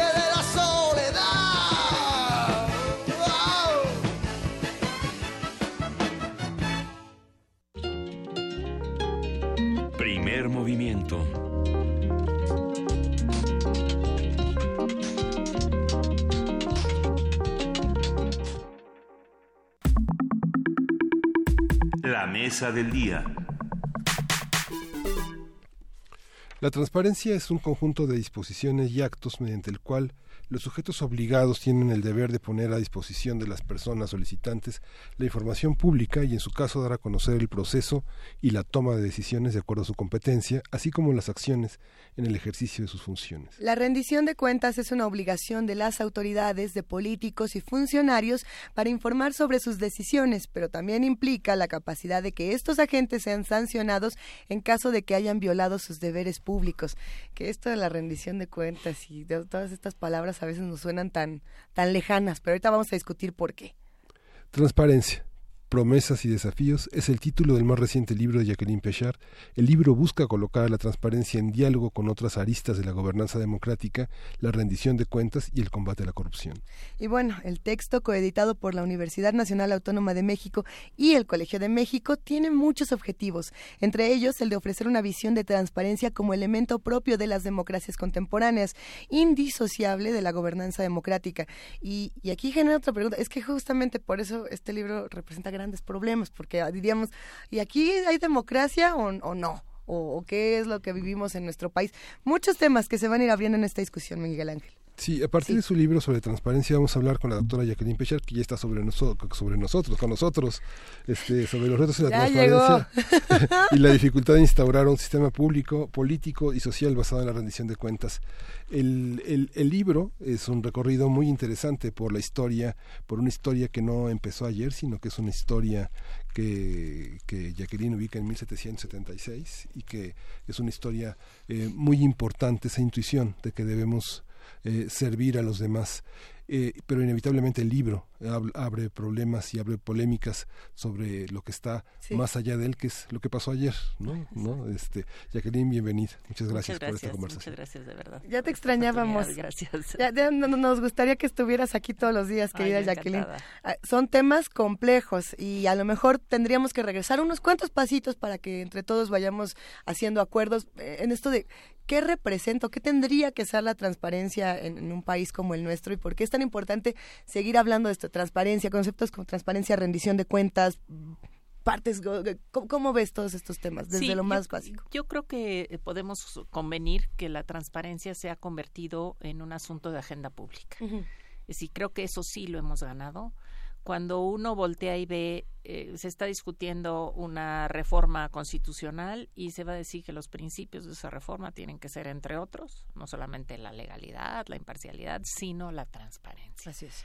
Y si tú dices una política pública que se está impulsando de cara a la reconstrucción en la Ciudad de México, eh, lo primero que ponen, por ejemplo, la comisión que se acaba de crear para la reconstrucción es que tiene que haber transparencia sobre, no solamente sobre cómo se utilizan los recursos, sino sobre cómo se va a planificar la es decir, todo lo que tiene que ver con la acción de las distintas autoridades gubernamentales y públicas, ¿no?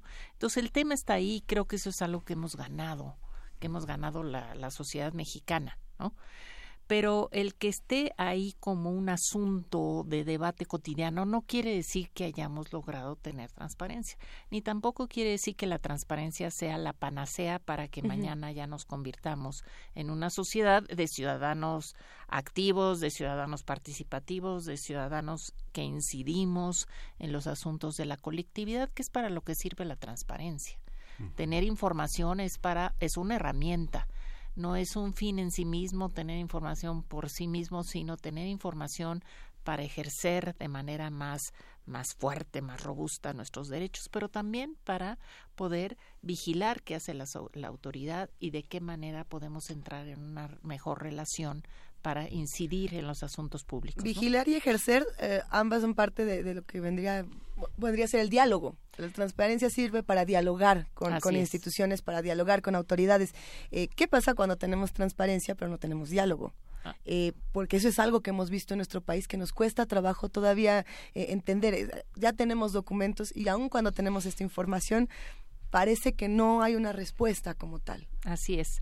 Entonces, creo que la transparencia lo que motiva, así que es lo que alienta, es que la sociedad con mejor información, con mejores datos, con mayores elementos para equiparse mejor de cara a esa comunicación o ese diálogo con el con el gobierno y con las autoridades, pues es una es una herramienta, ¿no? Entonces por eso hay que verla solamente como una herramienta. Y yo lo, yo pongo en el libro que es algo relacional.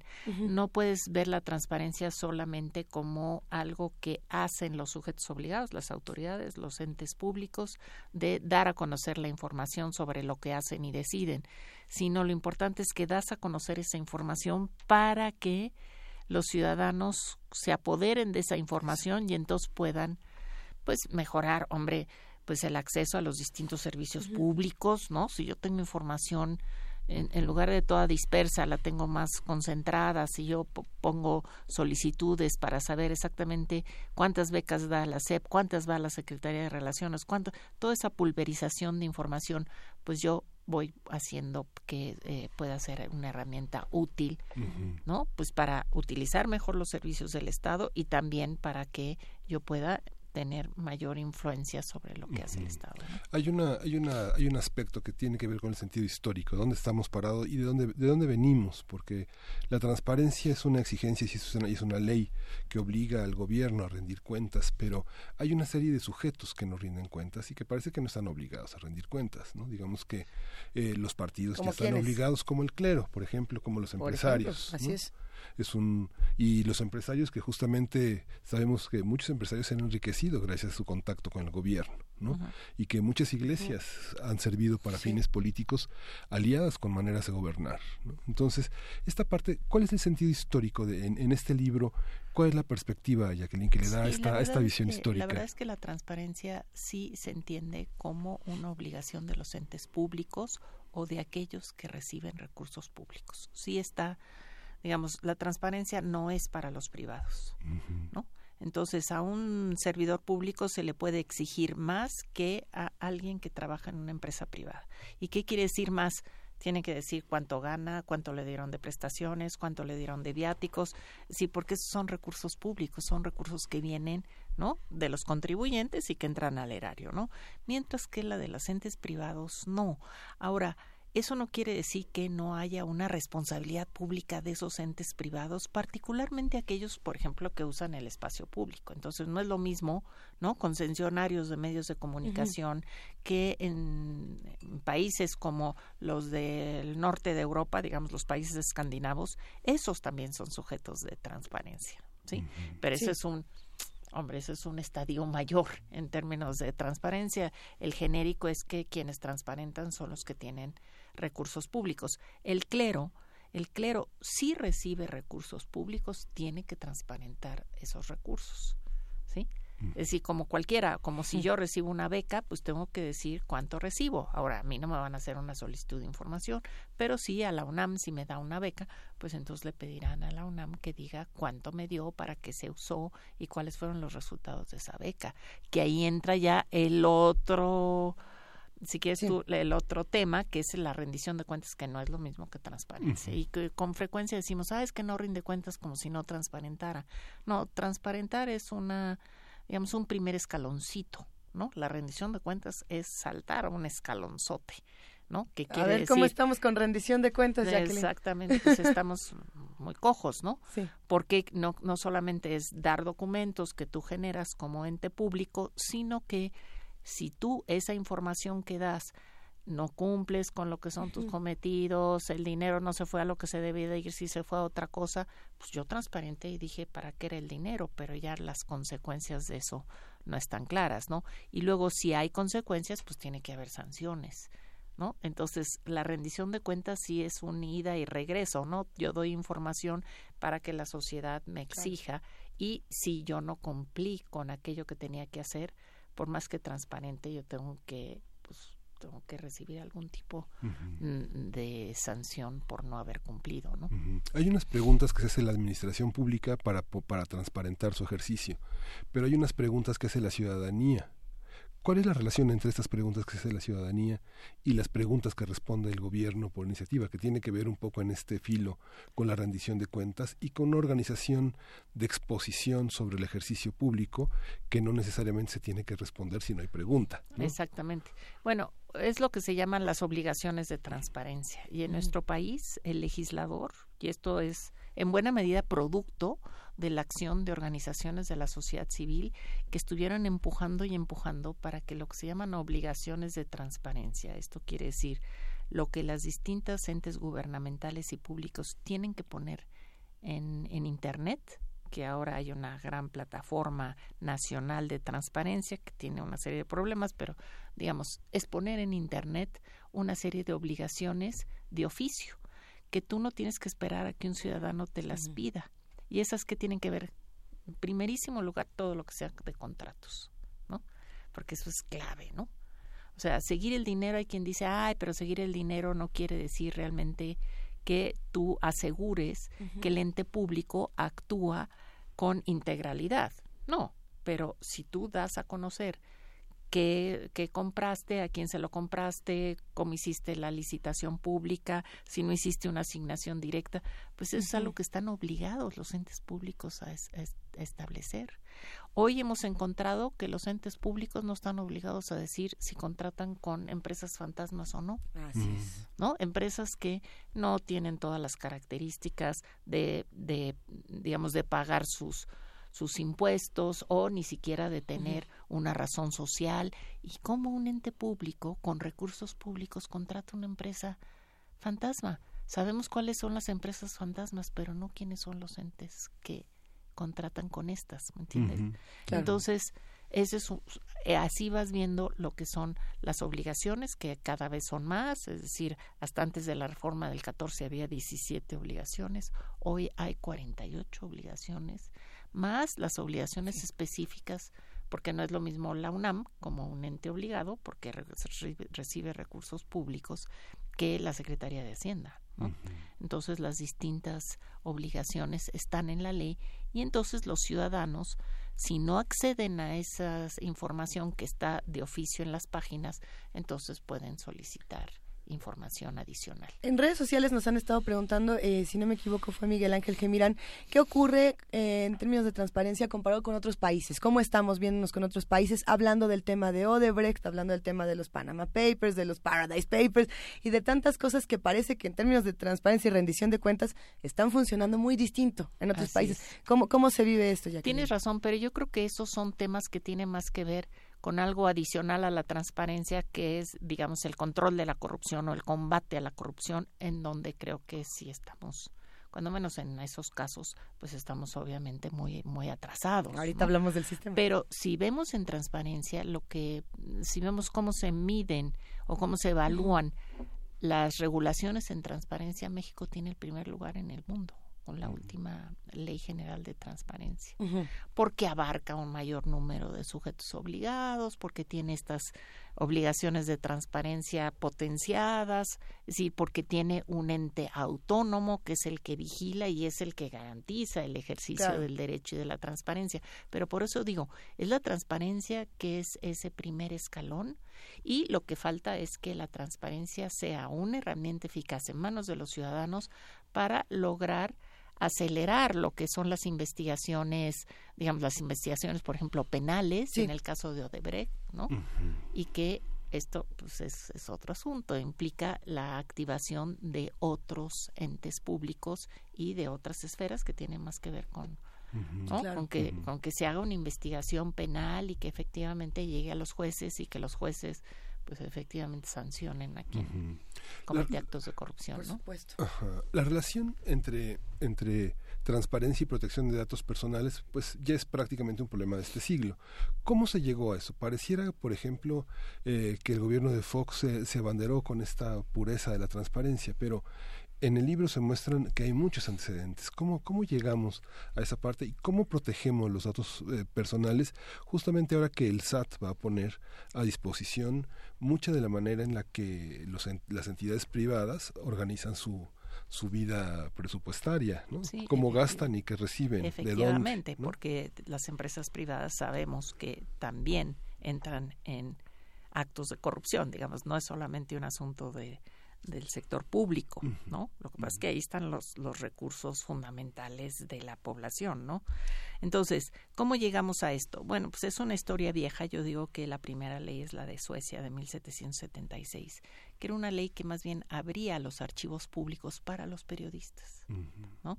¿Y por qué para los periodistas? Pues porque se entendía que quienes llevaban la información al conjunto de la sociedad, ¿no? Quienes buscaban información y luego la difundían eran los periodistas.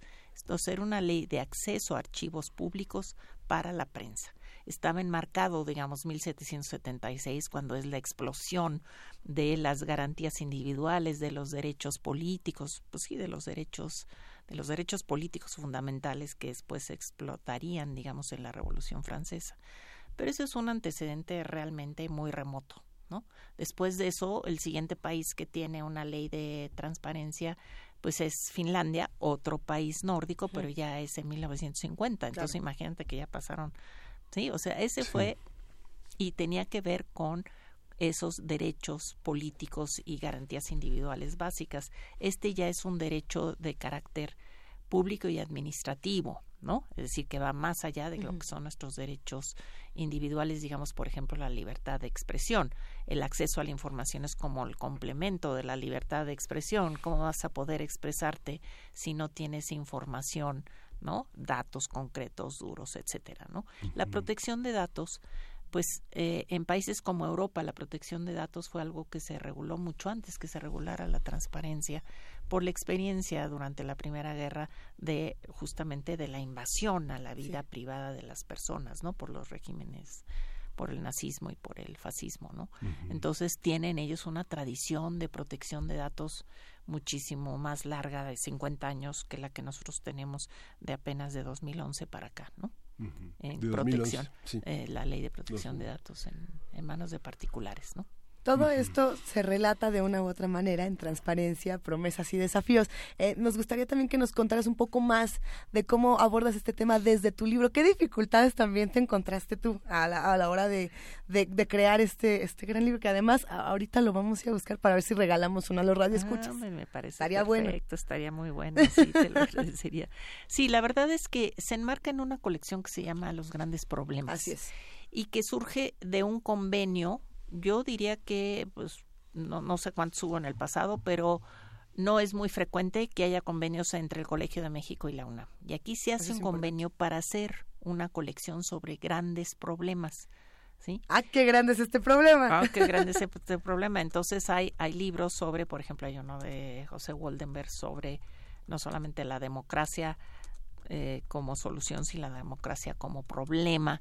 Y entonces, y entonces a mí me pidieron el de transparencia como uno de los grandes problemas. Y el problema es que podemos avanzar muy buena ley. Tenemos el primer lugar en la clasificación que hace el Center for Law and Democracy, que es un centro para la democracia y la ley en canadiense y él pone es nuestra ley como una de las leyes más robustas, más la de 2014. ¿eh? Antes teníamos el lugar 7, pero no era un mal lugar en el contexto del mundo. Hoy prácticamente todos los países que se que se digan democráticos tienen una legislación en transparencia, ¿no? Pero entonces te digo, en legislación vamos muy bien, creo que hemos avanzado, pero hay que traducir esa, esa transparencia en una práctica social cotidiana, ¿no? Si esto no se convierte en algo que ya no tengas tú que poner a una gente a hacer una solicitud de información, esperar 20 días a que le responda y luego a veces te dice no la encuentro y entonces otros 20 días para que para que la busque y luego a ver si te da y te da todo eh, trunco a la mitad, es que no lo encontré y luego lo encuentro. O sea, esto tiene que ser parte, ¿me entiendes?, de una revolución realmente en el quehacer del, de, la gestión eh, gubernamental, ¿no? Yo planteo en el libro que tiene la transparencia tiene que ser algo que se haga desde el inicio, ¿no? Entonces, es decir, desde que tú generas un documento, sabes que se va a aceptar para el público, no es tu documento para entender o para regular o el cómo, cómo trabaja un consejo técnico sino que se va a, va a estar ahí, ¿no? Y aunque sabemos, sabemos este, quienes eh, conocemos cómo, cómo son las redes al interior del poder público, sabemos que bueno, la, el poder hacer una este, postergar, ¿no? Es porque el secretario no ha dicho todavía si este si sí quiere dar la solicitud de información pública a un periodista, por ejemplo, ¿no? Sabemos que así funciona, ¿no? Quienes hemos La vida secreta de Miguel Ángel Quemain. No, lo que pasa, digamos, alguien, que lo ha documentado de una manera es Sergio Aguayo, ¿no? Digamos, y muchos periodistas, digamos, el Toya Gate, de Fox, todo este tipo de cuestiones este, donde la gente no sabe muy bien ni qué pone, ni dónde lo pone, ni tiene todavía, no tenía un cuadro de clasificación estricto para poner los gastos de la oficina presidencial o las erogaciones. Todo esto ha sido un aprendizaje, aprendizaje lento. Y hago este paréntesis porque estos recursos sabemos que tienen que ver con una, una educación que los mismos funcionarios tienen sobre lo que no saben qué quieren decir y si los máximos poderes quieren decirlo o no, ¿no? Pero hay una parte, me llama mucho la atención, uno de los capítulos del libro sobre dos, dos temas capitales. Uno son los archivos nacionales y el otro, este, la libertad de prensa, la libertad de, expresión. Y ¿Hablaremos de ley de archivos? Y el papel de, y el papel del periodismo. No sé, tengo así como una, una, una seña, un faro, que es el libro de eh, Jürgen Habermas, el de la opinión, la historia de la opinión pública que justamente considera como eh, el, periodismo y la opinión como unos poderes autónomos. ¿Cómo hacer esta, esta, este tejido tan fino entre el, entre el negocio, el comercio de un periódico y la, y la obligación y, la, y su, su deber frente a la transparencia, frente a la rendición de cuentas y frente a la protección de datos personales. Sí, yo creo que, y esto es algo que, digamos, los teóricos de la transparencia lo han puesto de manera muy clara para que la transparencia se convierta realmente en lo que debe ser su objetivo último, que es cambiar la relación entre el poder y los ciudadanos. ¿Cómo cambiarla? Pues sí, para que los ciudadanos no sean los súbditos del poder, que reciben la información que a cuentagotas o como migajas les da el poder, sino para que los ciudadanos, ¿sí? puedan efectivamente apropiarse de esa información. ¿Y qué es lo que dicen estos teóricos, sobre todo ingleses? Dicen, lo que es clave es el periodismo de investigación, no cualquier periodismo, el periodismo de investigación. Y en México empezamos a tener este periodismo. Sí. los grandes escándalos de corrupción del último año surgen de periodismo de investigación que estuvo talachando con solicitudes de información y con bueno pues hay, Casablanca, Veracruz, Veracruz, este, Quintana Roo surgen Ahora los Moreira, de, de estar encima y encima encima a partir por ejemplo de lo que sacó a la luz pública la auditoría superior de la Federación fue de donde salió la estafa maestra y pero la agarra un periodista no entonces ahí planteamos, porque así lo plantea la teoría, que el periodismo es el gran traductor, el gran enlace entre la información que puede estar pues información en si quieres tú en claves, en códigos, ¿no? en tablas que nadie entiende y es el periodismo o son las organizaciones de la sociedad civil o la academia los traductores de esta información para que entonces se difunda y pueda llegar a, a todo mundo, ¿no?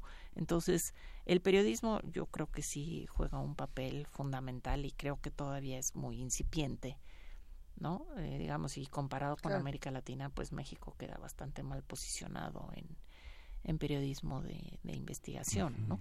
Pero es algo que hay una beta y hay una beta, digamos, virtuosa, ¿no? y de también de responsabilidad del periodismo. Pero bueno, pero el periodismo en México está tan acosado por todos lados, ¿no? No solamente por el poder, sino por el crimen organizado. Entonces, pues sí hay sí hay circunstancias muy complicadas, por eso es que yo creo que solamente el acompañamiento del periodismo con organizaciones de la sociedad civil, ¿no? Con la academia, entonces aunque tienen distintos objetivos y propósitos, pero sí en en el acceso a la información para lograr algún tipo de resultado. Es que ahí entonces tenemos dos factores interesantes. Por un lado a los periodistas y la violencia, las muchas violencias que sufren todos los días y por el otro lado tenemos a las leyes, que era lo que estabas mencionando, que tenemos en teoría las mejores leyes y en la práctica, o bueno, es, cada vez que vienes, Jacqueline, creo que acabamos en este asunto de eh, qué bonitas están las leyes, pero qué difícil es que todo lo que esté alrededor de las mismas no funcione. Eh, y lo digo pensando en la ley de transparencia, o, en otras instituciones, no sé, en la Comisión de Derechos Humanos del Distrito Federal, o ahora CDMX, o por ejemplo en el Sistema Nacional Anticorrupción, que son proyectos ambiciosos que tienen mucho que ofrecer, pero que alrededor constantemente están siendo... Eh, picoteados. Ahora, no hay que dejar de lado el tema de la de la regular de la regularización, digamos, de poner leyes. Si tú ves el Sistema Nacional Anticorrupción debe de estar todo ya con sus leyes completas y con sus nombramientos en julio de este año. Estamos en noviembre y no lo tenemos, ¿no? Así es. Entonces, no es solamente que digas qué buenas leyes, ¿no? Es que también hay resistencias en la aprobación de ciertas ah. leyes, ¿no? Y de ciertos nombramientos y de... Entonces, hay omisiones del legislativo, hay omisiones, por supuesto, y resistencias de parte de los ejecutivos. Entonces, no, pues es una tarea y, el periodismo es el gran desafío, porque bueno, comentas tú el periodismo de investigación, pero recuerdo digo, con mucha risa el ridículo que hacía Fox con su programa de también las buenas noticias son noticia, ¿no? O sea, era una, una Ay, relación. Bueno, ¿cómo era lo, bueno? Cuenta, no, cuenta, no sé qué. Cuando son, cuando son las tareas a las que está obligado el gobierno, digamos, de difundir. Tiene que difundir en la prensa y tiene que difundir por sus propios medios, que crea estaciones de radio, periódicos, el Nacional fue un periódico objetado, Notimex fue objetada, se tuvo que formar un, un, un, conjunto editorial para que tuviera legitimidad, pero esta, esta, esta parte del dinero eh, que va es, un, es uno de los desafíos, pero quería plantearte otro, otro desafío, es la, la ley de archivos, su reglamento y su su visión para construir una historia del país y también para construir una historia de las prácticas, que, que en tu libro lo que hay es una historia de las prácticas también, ¿no? De las prácticas en torno a la transparencia. ¿no? Pues el libro quiere ser como es en la colección Grandes Problemas, como un estado del arte de la transparencia, realmente, ¿no? No es más que eso, ¿no? Pero la verdad es que pues sí hay muchos muchos eslabones, digamos, de esa construcción de la transparencia como un pilar fundamental de la democracia que todavía están muy endebles, ¿no? Ciertamente, ¿no? Entonces, también planteo que eh, en buena medida la falta de más activación de la sociedad civil, ¿no? De los ciudadanos en general, ¿no?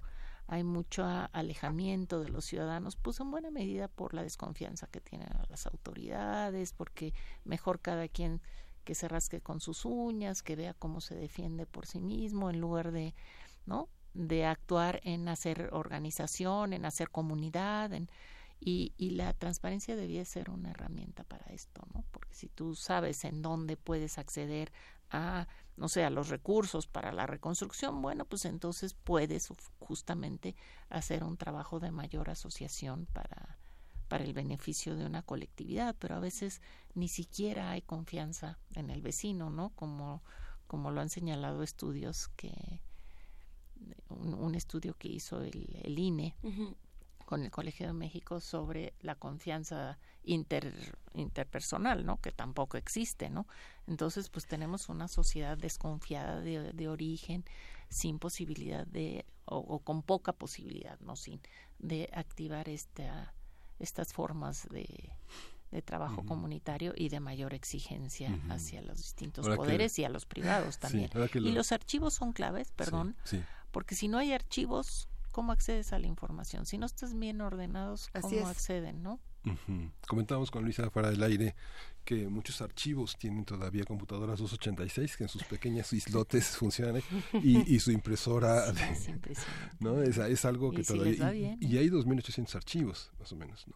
y la ley no, no cubre para todos. Y la ley de adquisiciones hace que por ejemplo se hayan comprado softwares que este que caducan y que, que a pesar de que el Politécnico desarrolló este softwares en algún momento en el Archivo General de la Nación sin costo alguno como parte de la de la promoción de la investigación para hacer estas categorías en las que nuestra archivística puede entrar en las categorías fundamentales de, de, archivos internacionales. Así es. ¿Cómo, qué, qué, qué, pasa con esta, con esta parte? Bueno, eso que comenta, quería hacer un apunte nada más, porque me acuerdo en 85, una de las cosas que comentó Monsiváis eh, estaba, me tuve la oportunidad de estar cerca del cuando esta crónica del temblor y dijo, este, espero que esta confianza que la ciudadanía ha tejido entre sí este, echa atrás esta manera de vincularnos a través de la sospecha, ¿no?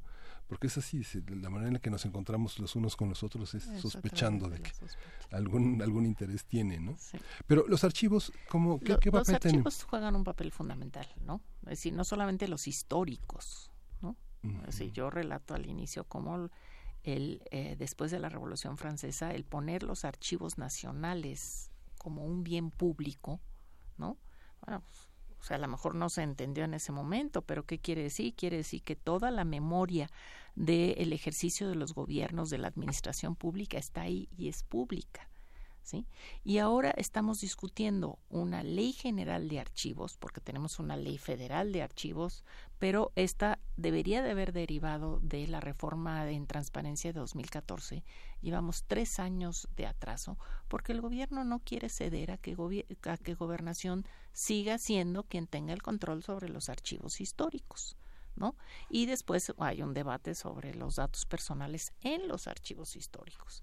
Pero los archivos administrativos, los del día a día, los que están en las entidades públicas, antes de que se decida si son históricos o no, si pasan o si, o si se digamos, si, si ya se desechan. Entonces, esos, si tú no tienes claridad sobre cómo se ordenan los archivos, cómo se clasifican, dónde se colocan, qué claves tienen, etcétera. Si tú no tienes un ordenamiento en tus archivos, pues cómo vas a saber qué información te piden si está todo desordenado en unas cajas ahí todas, si bien te van en un sótano administradas por alguien que no tiene la más pálida idea de qué es el archivo, sin ninguna profesionalización sobre los archivos.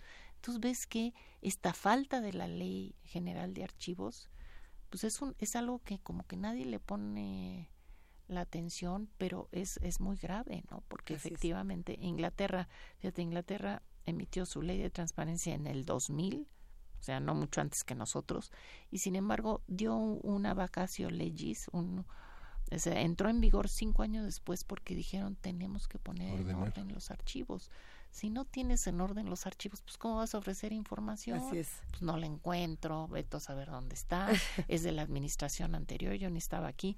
Entonces, sí es, sí es un asunto que pues que hay que ponerle el foco de manera muy clara, ¿no? Jacqueline, tiene, tienes muchos admiradores aquí en Primer Movimiento que escriben a nuestras redes sociales, que te abrazan, que te mandan saludos, que te hacen muchas, preguntas también, lo cual es muy bueno. Eh, y por ahí nos están pidiendo que por favor hables de esta columna donde estás hablando de la publicidad oficial y que viene mucho a cuento, esta que se publica en El Financiero y que viene mucho a cuento con lo que, con lo que estamos hablando en este momento de transparencia. La columna eh, el día de hoy se llama La Corte contra la Omisión Legislativa. Sí, bueno, ahí lo que el, uno de los temas de esta semana, digamos, va a ser que resuelva la primera sala de la Corte con relación a un amparo que atrajo la Corte eh, que interpuso artículo 19 en contra de la omisión legislativa del Congreso, porque no ha legislado en materia de publicidad oficial para decir cuánto se puede gastar, cuáles son los topes, qué es publicidad oficial, ¿no? O sea, tenemos una cosa, una mezcla entre que si es gasto de comunicación social, que si es publicidad oficial, que la Constitución dice que no debe de, de publicitarse ninguna imagen ni no ni ninguna figura y, y pues lo vemos todo el día. Entonces, pues no hay una regulación y esta debía de haber estado desde 2008 en materia electoral pero desde 2014 ya en materia general para todos. Y el Congreso ha sido omiso y lo, lo importante de este de este amparo es que sería un amparo en donde el Poder Judicial le ordenaría al legislativo que legislara. ¿no? Normalmente le ordena a un ente gubernamental, ¿no? Y le dice hasta tal cosa, o al legislativo, pues cuando por la vía de una acción de inconstitucionalidad, de una ley que no cumple con la Constitución, pues sabes que esto no se puede aplicar. Pero en materia de omisión legislativa, pues es de una enorme relevancia porque tiene que ver con equilibrios entre los poderes. Pero Jacqueline, los diputados están llenos de reportajes, están llenos de publireportajes pues para su imagen, de fotógrafos Y cuando ves los gastos en publicidad oficial y en los estados. Sí, no, no, no. El, diputado estuvo en el, jardín de niños inaugurando la, la, fuente de Cricri, así. Así, es. ¿no? no tienen cadena nacional, pues porque quién sabe por qué, ¿no? Pero sí, sí tienen control sobre los medios. Y, entonces es un tema y es un tema que además el presidente Peña Nieto prometió al llegar a la presidencia, antes de ser presidente constitucional, pero ya electo, que iba a hacer tres grandes reformas: transparencia, eh, combate a la corrupción y regulación por una comisión ciudadana de los gastos en publicidad oficial. Y pues no hay nada. No, lo que pasa es que todos los medios parece que son neutros, ¿no? No pasa como en Europa que digamos, este, no sé, los medios franceses sabemos si son católicos, si son protestantes, si son de izquierdas, si son de derechas de, entrada del periodismo dice quiénes somos, ¿no? Dice, dice desde qué punto de vista hablamos y la responsabilidad ética consiste en hacerlo con las suficientes fuentes como para que la verdad personal del periodista sea sostenida como una verdad pública. Difícil es que en otros países a los periodistas no, se les mata, ¿no? Entonces tienen una manera de expresarse. Pero sí, además la publicidad oficial, los recursos en publicidad oficial han servido para condicionar ¿no? Esa es otra. La, digamos, la política editorial de los medios. Y eso no es del régimen hegemónico del PRI, eso es de ahora, ¿no? Sí, quienes hemos sido periodistas muchos años sabemos que los directores de los periódicos dicen, no, porque ese es amigo de la casa. Amigo de la casa quiere decir que por lo menos mete 10 millones al año, por lo menos, digamos, lo mínimo, ¿no? Pues mira, este tema se está poniendo muy bueno, pero tenemos que irlo, tenemos que ir cerrando y, pues bueno, quería Jacqueline Pechar, ¿con qué, ¿con qué reflexiones finales nos podemos quedar? ¿Dónde podemos encontrar tu libro? Ahora sí que, ¿de a cómo, de a cuánto, dónde, cuándo, dónde nos vemos? Porque sabes que aquí pues siempre estamos siguiendo tu trabajo. No, se los agradezco muchísimo, de verdad, Luisa. Y bueno, pues esta es una publicación del Colegio de México, está en la librería del Colegio de México y en las librerías de la UNAM. También está en, de manera digital, si no me equivoco. Sí, también, lo buscamos.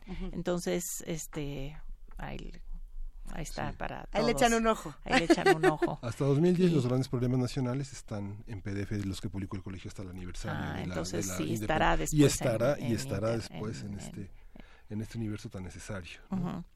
Sí, pero bueno, una última reflexión. Yo creo que eh, entramos a un, a un año de proceso electoral en donde pues es clave que los ciudadanos estemos muy atentos, estemos muy pues muy exigentes y yo creo que eh, la información que tengamos sobre el proceso electoral es decir, no debemos minimizar la información para que nuestro voto sea el voto más informado, más razonado, ¿no? Para que eh, de veras hagamos del voto un, un ejercicio de conciencia y para eso necesitamos información, ¿no? Venga, pues hasta aquí llegamos, querida Jacqueline Pechard. Vuelve pronto, por favor. Muchas gracias, encantada, Luisa. Muchas gracias, de verdad. Y te seguiremos tu columna, porque es, ah, Muchas gracias. Compartimos el link en nuestras redes sociales para que todos se acerquen a la columna que está en el financiero, la columna de Jacqueline Pechard. Te abrazamos, querida Jacqueline, y seguimos Yo por también, muchas gracias. Y nos vamos con música. Miguel Ángel, a ver, hay que decirlo brevemente. Yo estaba conflictuada porque de pronto pusimos a Nine Inch Nails y entonces nos escribe primero el Zarco y dice, ah, qué buena está esta canción, o ya se rejuveneció el programa con esta nueva música. Y luego alguien más nos puso, ay no, está tan horrible que ya le cambié a Aristegui, ¿no? Y bueno, tan buenas las carcajadas, qué bueno que hay pluralidad de voz y qué bueno que hay mucha música para todos los que nos escuchan. Esta es completamente distinta. A ver. después de Oscar Chávez y de Jaime López vamos a escuchar la Rock Rouge de Granville. Mm, sí. Eso, cerramos. Gracias, Jacqueline.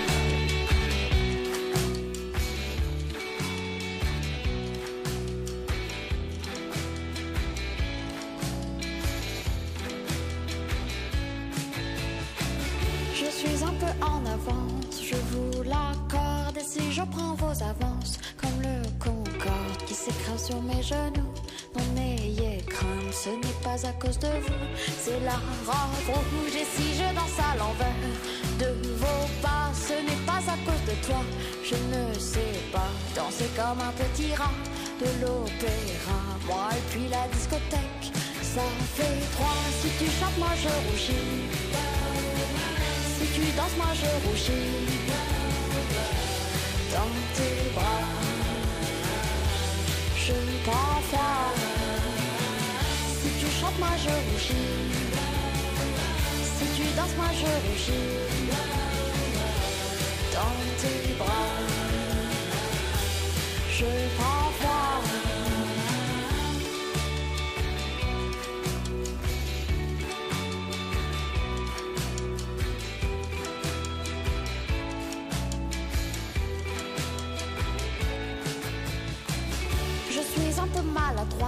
je vous l'assure, comme une petite femme sans expérience. Ai-je l'air d'un automate à toute allure, d'un robot ou d'un balai Quand je danse, je ne suis pas faite pour le bal.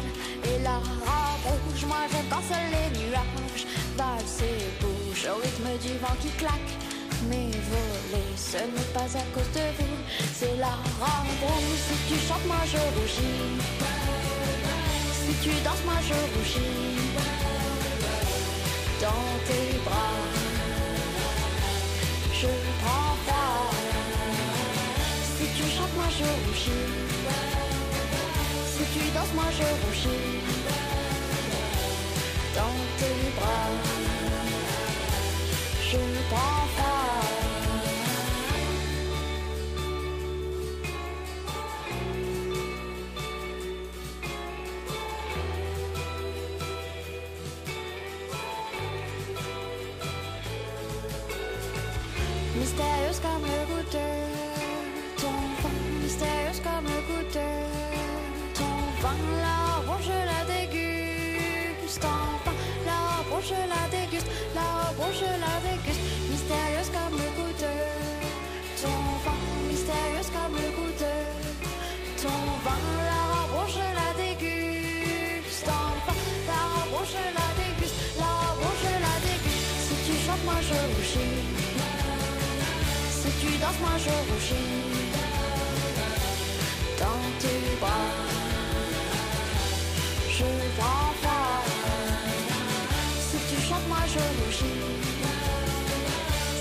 Danses, moi je rougis dans tes bras. Je prends froid. Si tu chantes, moi je rougis. Si tu danses, moi je rougis dans tes bras. Je prends froid. Si tu chantes, moi je rougis. Primer movimiento.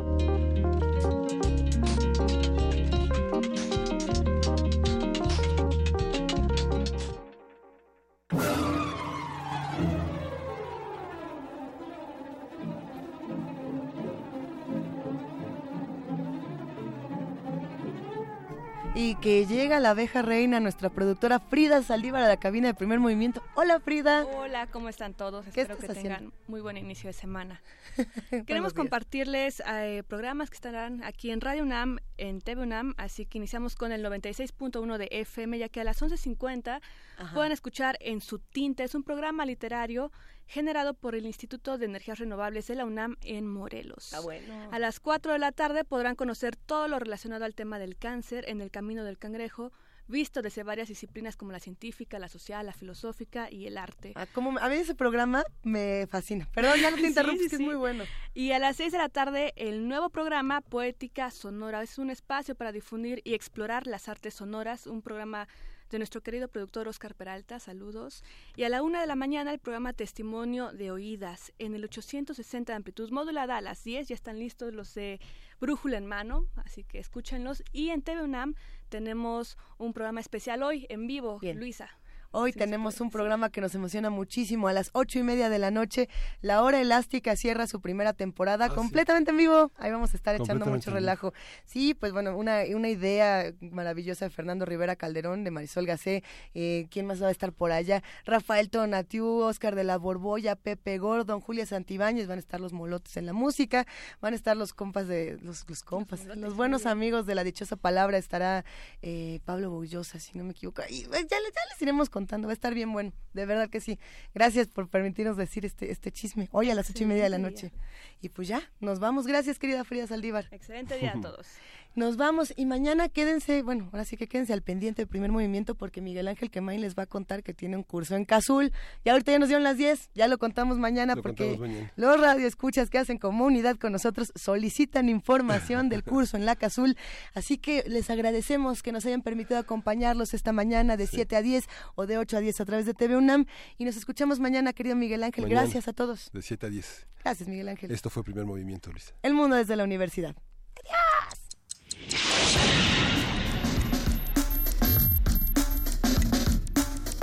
Radio UNAM presentó Primer movimiento. El mundo desde la universidad.